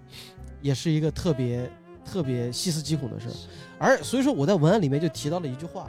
就是环界可怕的到底是贞子吗？贞子那按照就就是美国商业大片和我们正常看到的套路来讲的话，它是一个有有点儿就是后来因为被社会被原因逼迫成了一个反会反社会人格的这样的一个一个一个人，对所以说他的恐怖仅限于故事里面，但是《环界》这本小说真正的恐怖，就是讲的是这种病毒的传播和人性。嗯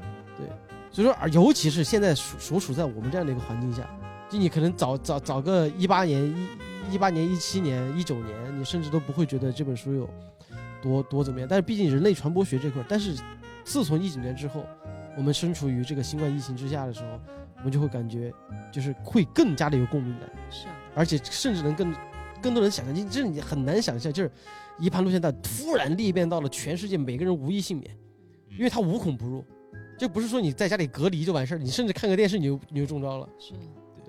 就所以说这种这是一件特别可怕的事儿，这那而而且就是真的，当他们给我讲《环界》第二部的时候，我就觉得就是绝望，嗯就是这个世世界完了，对，就会有这种感觉，这才是我觉得《环界》的真正的魅力在这儿。我要去看。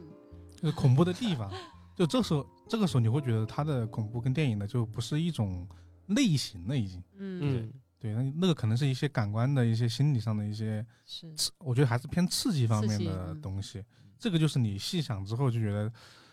就有点有点有点发麻这个这是个感觉的东西。你会去深思它。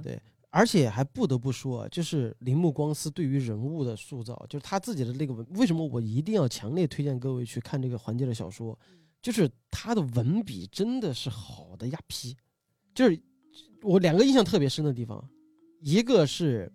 他在就是就拿环节第一本来解释来来来讲这一块呢，我觉得你待会儿可能录完电台，你可以抱着先看看第一本，嗯，就是他第一本开头，啊，就为什么电影里面是两个高中生在两个闺蜜啊，在在这个房间里面探讨，哎，你听过那个诅咒录像带这个传说吗？小说的开头是一个高中生，嗯他在家里，然后他爸妈去看棒球比赛了，嗯他一个人在家里，然后这夏天气不是热嘛，啊，就喝着冰可乐，吹着风扇，这个时候他的文字描述，你能感受到炎热中的寒意。你能，你能，就是你看过一些日本电影，就看外面外外面深夜啊，就这种闷热感，嗯吹着风扇，哒哒哒那种声音在响，然后听到外面那些知了在嘟嘟嘟嘟的那种叫，就是那种夏夜闷热的夏夜。啊而这个女孩呢，一个人在家里，呃，她稀松平常，穿着短裤啊，这个时候走到家楼下去倒一杯可乐，去的时候突然一阵寒意袭来，她感觉被一种黏糊糊的东西给包裹住了，这种窒这种窒息感让她觉得有点儿毛毛的那种感觉。然后呢，但是她在楼下喝可乐，然后就她就想，她脑子就开始浮想联翩。啊，就是他没有像电影里面什么咔电视机开了呀，咔电话铃响了没有，他就觉得总觉得有人在看他，这种感觉是顺着脚跟儿，然后开始往上爬，直接爬到后脑上，就这种感觉，他觉得这个这这个感觉越来越恐怖了。他难道这件事儿和那件事儿有关吗？嗯啊，就是打谜语人了。他其实他后来我们知道，他说的这件事儿其实就是当当当双方看录像带。嗯就七天之后会死的这这这个录像带，然后之后又是一段恐怖氛围的营造，就是他单从自己自己的感受出发，然后他说那赶紧，我太太这个时候急迫的希望爸爸妈妈赶紧回家，但是这个时候没办法，就只能只能等待，然后那这样吧，赶紧把可乐给喝完，然后放在那儿回回回回回房间好好躲着吧，一切都没没没没有什么事儿的，然后这个时候放下东西转身走，他就感觉到有人在后后脖子影子吹气，啊，这种感觉又来了。但是后来你发现这个就是并发症，嗯就是心肌梗塞之前的那种对并发症。然后完之后转身，就是听到了这个后面咔吧一声，是那个可乐冰块儿嗯裂开了，就冰冰块儿裂开了。嗯嗯，这个时候他转过了头，就没了。这是它的开篇，然后再到后面就是，呃，第一本的最后一个结尾，就是当浅川发现就是解除就是安葬贞子已经不是解除诅咒的方式，而是把这个录像带给呃传出去的时候，浅就是小说里面不是浅川是个男的嘛，他老婆孩子不是中招了嘛，浅川第一反应就是他想到了原来病毒是繁殖，那比他他的方方式就是不解除诅咒的方式就是把录像带拷贝给别人，因为他和那个龙司多住了一个这个就这样放，他马上打起电话给他老婆打电话，就你在老家吗？在是吧？别走，哪儿都别去，在我这你你你现在别管，你就听我说，你就在家里哪儿都别去，然后你问一下你爸妈，你爸妈是不是有那个录像带，是是什么格式的，有没有转录功能？好的，那既然你孩子哪儿都别去，等着我，我马上来。那这是就开始进入到了浅川自己的内心独白，就开着车，他开始计算，从这个时候如果七点钟出发，开车到那个地方一定是十一点之前，那那在十一点之前他就就能赶上他老婆孩子死的这个时间嗯。然后在此之前，他一定要去把这个录像带给他爸给他老婆的爸妈看。电电影里面还是给自己的爸妈，但这小说里面是给他老婆的爸妈看。嗯然后呢，他在想的是，呃，就他脑子里想过，他可以就这啊，他清楚的知道，如果这个录像带给他爸妈看了之后，就是如果要救他爸妈，那就要给别人看，别人要再看，你就可以给下一个人，是他就会像一个树状一样，不停的去分分支、分支、分支、分支、分支，之后会有更多的人受到这个录像带的诅咒，但是。他有一个办法可以怎么做，就是不管老婆孩子的死活了，就由此让他们就是像像一是直在这里，对，就是把它竖成一个防护堤。对。然后，但是这个时候，如果说用别人的那个来叙述的话，就比如说我自己的文案里面叙述，我就没有用他原著小说里面的描述。原著小说里面的描述是这么写的，就是，当然，这个浅川可以用自己的老婆孩子作为防护堤，阻止这个病毒继续继续扩散下去。但是这个声音太小了，在这个声音在他脑子里太小声了。更大的声音就是我不管，我要救我的老婆孩子，接下来怎么变，我管不了那么多，世界会变成什么样子我不知道，但是我要我老婆孩子活下来。然后就是就是同时伴随着他开着车，穿过车道，然后车辆的拥挤，这个时候车开上了什么车道，然后开始加速，怎么怎么样，就那一段你能真的脑子里是有画面的真，是，对你脑子里是有画面的，一个人心里很急，然后同时他又在用车速在带动他的情绪，嗯所以说李梦光子描写这段特别的生动，而且你那个时候感觉到他那个是人性的在在挣扎，是也由此作为铺垫，引出了之后，当他老婆孩子死在他车车上时，他内心的崩溃。然后刚才那一段，其实铃木光司在里面还写了一些就也很真实的事情，就比如说在这个录像带，今天确实是传给一个人，一个星期以内传给另一个人就不会死，但是他传多了呢，会不会就有留言说你必须要传两盘录像带出去给别人才不会死，嗯或者这个时间越来越短，三天之内保证自己不会死，然后就这个留言是完全没办法改，没办法阻止的，没有办法控制的，嗯就这段描写让我觉得特别特别的真实。嗯所以说，整个这个过程里面，他而而而且他当时不是是说是安藤在看他的那个稿子的时候，就有一种历历在目的感觉。嗯就我明明没有去过这个地方，但是我脑子里会浮现出那些画面。但这个在小说里面就是意思是说，因为他中了病毒了嘛，嗯，就是等同于看了那个录像带了。但是在其实你看他的描写，我们也会有这哎，种感对对觉对对对对对对对，所以这就是他文字的魅力。所以说，很多时候啊，就是捞回来说一句，就是大家对于铃木光司的误读，就是，呃，像是老哥之前查到过，铃木光司那个就是环界其实是获得过一个推理奖项的嗯，就是还是啊，这不是是不是奖项，是入围了。入围，嗯然后但是还是一个很有意思的事，就因为他是个新人作家，他入围的时候他没有办法出道，没有只是就就就是没有获得最后的奖。对，没有获得最后一个奖项，出版社是不给他出版机会的。哦，然后他又回去写另一本小说，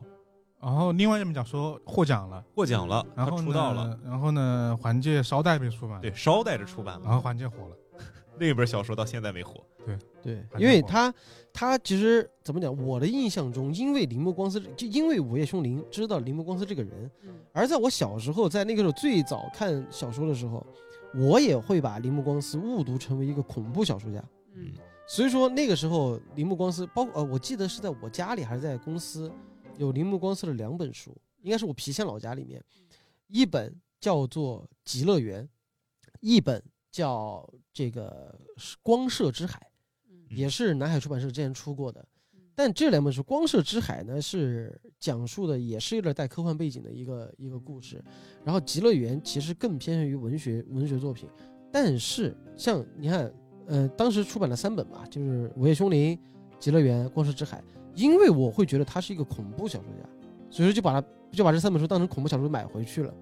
甚至是当时的南海出版社在出版书的时候都打上了标签，就是恐怖小说《午夜小铃》《午夜凶铃之父》。嗯嗯，然后林本光司的恐怖之作嗯对啊，又以恐怖之作怎么怎么样，甚至是当时的环界，就是 Ring 就是 Link 这部这这这个小说就直译成了《午夜凶铃》，甚至在封面上还放了一个贞子嗯对的一个照片，而这个贞子坐在那儿，还照片是他电影里面的嗯，那个坐在那贞子接受实验时候的照片，然后他那个极乐园，他那个主体的设计的东西都是一个原型，就就是各种在在利用《午夜凶铃》这个小说的这个这个热度。嗯，对，甚至现在我们点开铃木光司的这个百度百科就百度百科，都是一个，就是我给给大家可以读一读这个简介就，就很简单一句话：铃木光司，日本作家，现居东京，著名的作品就是《The Ring》啊，《午夜凶铃》系列。该呃该系列的第一部作品《Ring》分别被日本、韩国、美国翻拍成电影，电影的其他延伸作呃以及电视剧其他延伸作品没了。然后这儿就是呃职业作家、恐怖小说家，然后最高成就是雪莉·杰克逊奖。然后杰利，呃，那个那个那个雪莉·杰克逊奖是哥特小说家杰雪莉·杰克逊他自己命名的一个一个奖项。然后主要奖项就是彰显了心理学以及恐怖和黑色幻想类的小说。然后他下面的这个作品就让我们觉得有点儿，呃，呃，就是就是觉觉得有点惋惜的地方，就是他的那个作品词条，就是这个小说名字，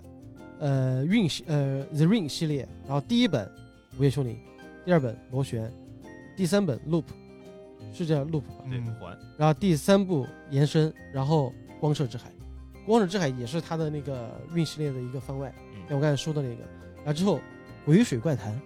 这个鬼水怪谈也是被这个日本拍过电影的，也是恐怖电影。然后之后美国也翻拍过，嗯对。然后之后还有什么击不倒的爱、魔眼，然后大爸爸、小爸爸，然后包括刚才说的失乐那个极乐园，然后这儿早年经历，就让让你觉得是最最最难受的这个早年经历是这样的啊，我不知道这个百度百科什么时候编辑的。一九八五年啊，一九五七年出生于日本，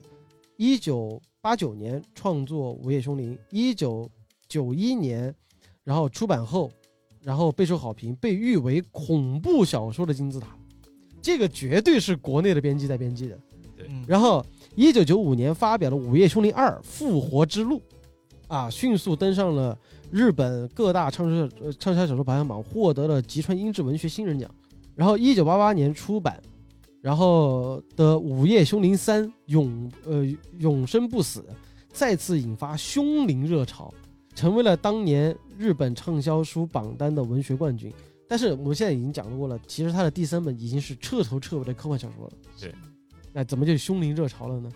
然后，一九九九年出版凶灵系列的最后一本《午夜凶铃四：真相大白》对。然后，《午夜凶铃》系列在短短几年时间畅销，呃，突破我八百三十多万部的这个销量，然后成为了亚洲销量第一的悬念小说。他的作品还有《暗水幽灵》《光射之海》等等这个地方我就可以给大家科普一下，啊铃木光司他职业并不是作者，他的写作甚至可以说是一个爱好。啊，他的职业是一名家庭主妇，夫对哦家庭主嗯妇。然后在日本电视台对他的采访时，他说：“你的爱好是什么呀？”做饭、他的爱好是比做饭、饭、扫地、带孩子呃，对，最后一个他的爱好是带孩子。嗯啊，然后他这么多年出版的小说，其实我们看到了也不多，但是他出版了很多的育儿心得。嗯，就哎是就是真正的育儿经的那种哦对对说，哎，你这么一说，你会发现安藤和浅川最后做出那个选择，都是因为自己的儿子。他作品很明显，因为当时他说过，就是自己的这个这个什么职业经历，算职业经 历，其实影响到自己的这个写作的。嗯，对，所以说就是铃木光司已经被标榜成为一个恐怖小说家，但是没有人记得他是一个称职的好爸爸。其实这个也和，就是又想到另外一个作家，就是斯蒂芬金，嗯，就是你你你你，就是你就是很，因为他他是用那个魔女佳丽出道的嘛嗯，之后他确实确确实实在的作品里面有很多这种恐怖小说的一些东西，但是他确确实实又是一个非常棒厉害的。通俗文学呃是叫通俗文学吧？就通俗文学的一个一个一个一个作家，就比如说写了《肖申克的救赎》嗯《绿里奇迹》嗯，这个，然后还甚至还是奇幻文学的一个一个非常厉害的一个作家，就是那个叫什么，嗯，黑暗塔系列，嗯对他那套就完全全就不是恐怖的了，就纯粹是是一个奇幻小说。所以说这很多人就喜欢打标签，就会觉得这个人就就就是他就该是这个样子啊。最典型的是在我们这东野圭吾 啊，松本清张其实也是，松本清张他是一个真的是一个文学家，嗯而之前我们开会的时候不是也说过嘛，就是艾伦呃柯南道尔、阿加莎克里斯蒂和松本清张，他们三个人是被誉为世界级的侦探小说家。嗯因为他们的文学价值和本身存在的价值是远高于侦探小说这个文学的。还是因为类型小说比较容易，我觉得这样介绍一方面是因为呃知名作品确实是这个类型，二吧这样说比较能够对人所能够快速 get 到他这个作品是什么样子的。对对对但我觉得恐怖小说吧，其实也也是因为大家对恐怖小说这个东西的定义有一有一点点不太一样，就他觉得自己写的呃，你不光是觉得自己写的确实是恐怖小说，只不过他觉得恐怖的类型不太一样。嗯因为我觉得当当时有一版文案是我们想写什么来着，呃，大概意思就是说，你不光是觉得，呃，你想象一个被拿着斧头的人追着砍，嗯比一个怪物出现在你面前要恐怖的多。是嗯你看《闪灵》嘛， 所以所以所以他会觉得恐怖不是一种呃纯粹的一些呃异形的一些一些一些感官刺激，他会觉得是一些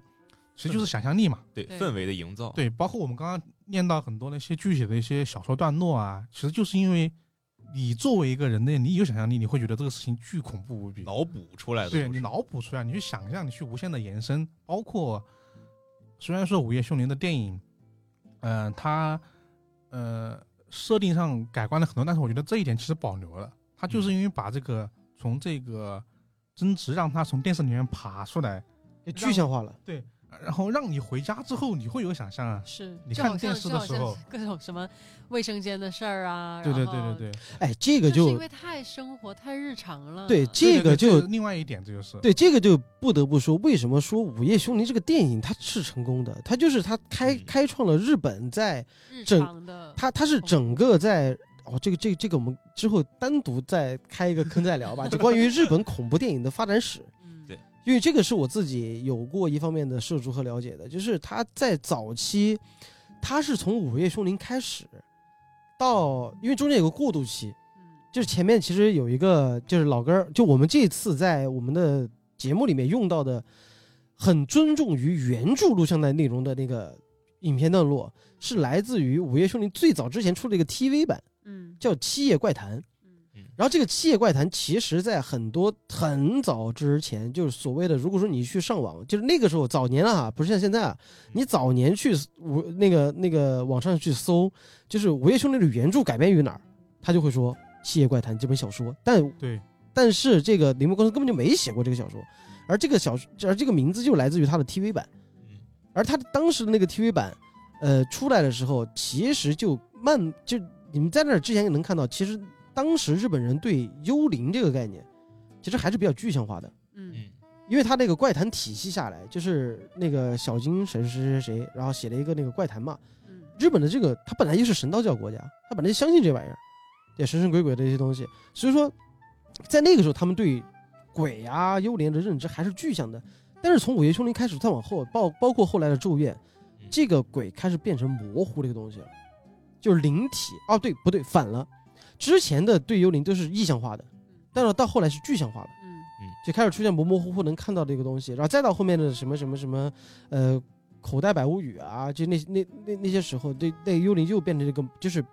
临界于看不见和看得见中间的那个状态。嗯，对。然后，呃，在《午夜凶铃》营造整个就是点的时候，就是确定了一个小的小的一个点嘛，因为我不确定到底是不是因为《午夜凶铃》才开创这个，呃，这这种感觉就是破坏掉人类的安全阀。这这东西是我说过无数次的一个一个点，就是对于恐怖的营造。嗯、比如说像《午夜凶铃》里面，录像带那个时候千家万户都普及，对吧？我们也喜欢拷贝录像带的东西，是但是他把它制造成了一个营造恐怖的工具。电视机也是我们家有，这就是家里都有的。然后我们而且也会觉得这个录像带里面女鬼就是再怎么恐怖，它就是在电视机里面嘛嗯对，但是就爬出来了。是然后然后说回这个，呃，咒怨，咒怨为什么比《午夜凶铃》还吓人？就是因为它各种生活日常。其实你看，我们也那个时候看恐怖小看恐怖电影、看恐怖小说会害怕，然后就会钻到被子里面躲去被子里就完了。啊就打结果他打破这一层，啊。结果结果结果他那个他在被子里吗？对加一对，因为那个咒被子怨里咒怨里面就有一个设定，就是他那个那女的就是害怕，就是怕被，因为她遇到很多怪事儿，还是特别害怕，还就把自己窝被子里，然后然后窝着窝着觉得是不对，然后她把被子一掀开，然后那个女鬼就趴在被被子里看着她就。在你的那个脚的那边，那个那个对，就空往档处，往自己脚上看，然后有一个人爬上对啊来。对，天哪然后其实好恐怖这种做法在美国，也是同样的。我对，觉得其实也有，对就比如说最典型的就是《猛鬼街》系列，嗯，就《猛鬼街》就是他做噩梦，就是他的那个鬼，就那个那个非常非常那个经典的那个鬼，他是噩梦之灵。嗯，你不醒着一点事儿没有，但你一睡觉，他能追杀你。然后他在梦里把你杀死了之后，你的、你的、你的、你的那个在在床上就还是那个样子。比如说他在里面把你开膛破肚了，那你躺床上就开始流血。哎但是你只要不睡觉，你没事儿，你只要醒着就没事儿。他一定在梦梦里杀你的，所以说这就是带来了一个恐怖。你睡还是不睡？嗯嗯，嗯对，它里面其实就是有一个有一个呃很典型的东西，就是那个叫啥呃，主角就熬夜，嗯就熬到死了， 就是他熬到后来就是不知道自己是醒了还是在做梦，嗯因为你自己其实也会有这样的感觉，就是就我已经熬了三天了，然后 恍惚了啊都，嗯对恍惚了，然后突然就开始进入到一个状态，而且他利用这种状态去制造那种恐怖氛围，然后还就是你你你躺在床上是安全的，但是那个是床头会有一个人就这样，哦这，这也是那个咒对，怨，咒怨里面也会出中现间。也有，但是那个驱魔人呢，就是早期的美国恐怖也会出现这种东西。还有一个东西是保姆，就是我们一直会觉得，就是你看你一个人在家，那个时候你当你在恐惧的时候，你会觉得啊家里有个人就好了。而这个保姆她是保护你的一个象征，但是当保姆开始杀人的时候，对，就这种是典型的恐怖上营造的一些套路，包括就我们之前讲一屯二的时候，其实也这么讲过。越生活越日常越恐怖。对对对对，嗯所以说像很多时候，那不是那个时候国内出版出版一个小说叫做那个《胆小鬼》嘛，哎就是周德对东周德东主编的一个杂志。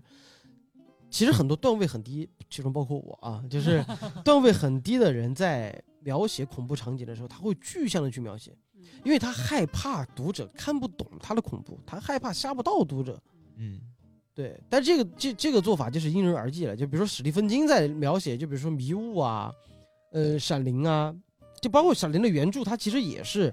意象化的会特别多，是库布里克给它改成了那些嗯就是经典的啊是这哎样 I kill you 就那种那种东西。其实真的小说上它是留留了很多空白，是让读者自己去想象才会感受到吓人的东西。就是那个叫什么头号读者，头号书迷，头号书迷，嗯嗯对，就是我就我最喜欢的恐史蒂芬金的一部小说，就他那个恐怖感真的是隔着东西都透出来了。闪灵，你真的看前前看前面的，你真的会觉得瘆得慌。就小说，嗯，好了，感觉感觉再生就比较比较复杂了。其实对这东再西生就很能复杂能说的东西了太多了，包括其实为什么是电视，就包括美国跟日本恐怖片都以电视作为中心，是因为跟那个时代有关嘛。对，电视就是家庭的。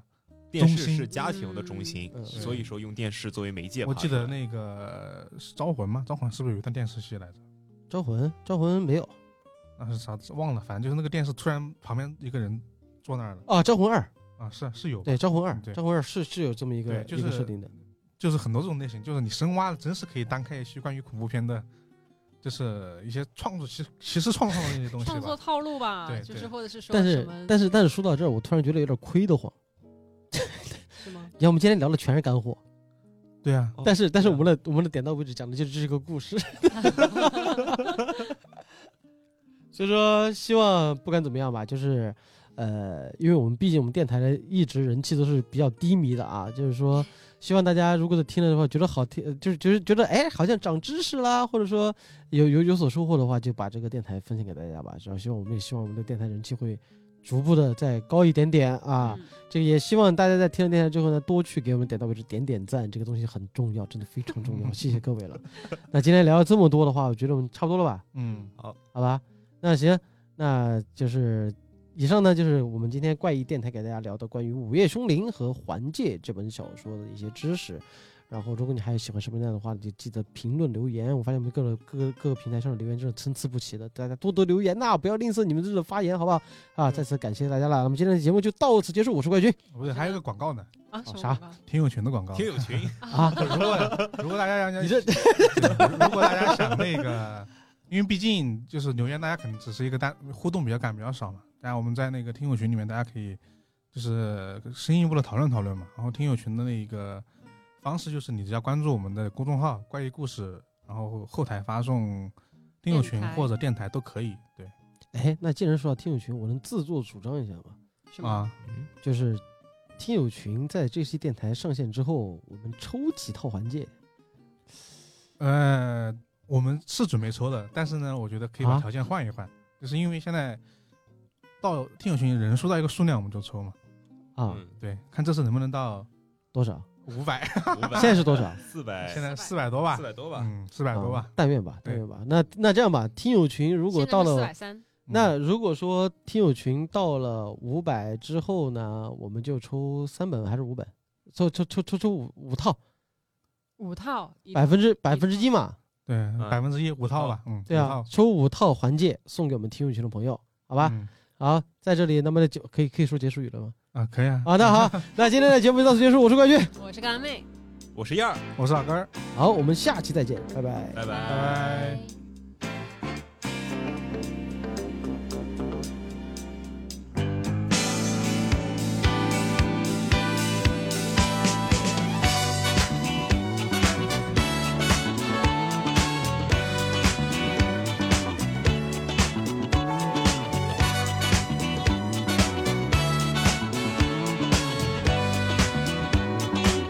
There's only one more step to take, only one more move to make. I need just one more lucky break,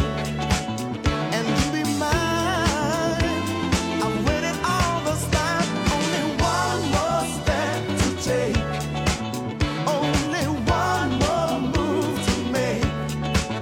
I need just one more lucky break and you be mine.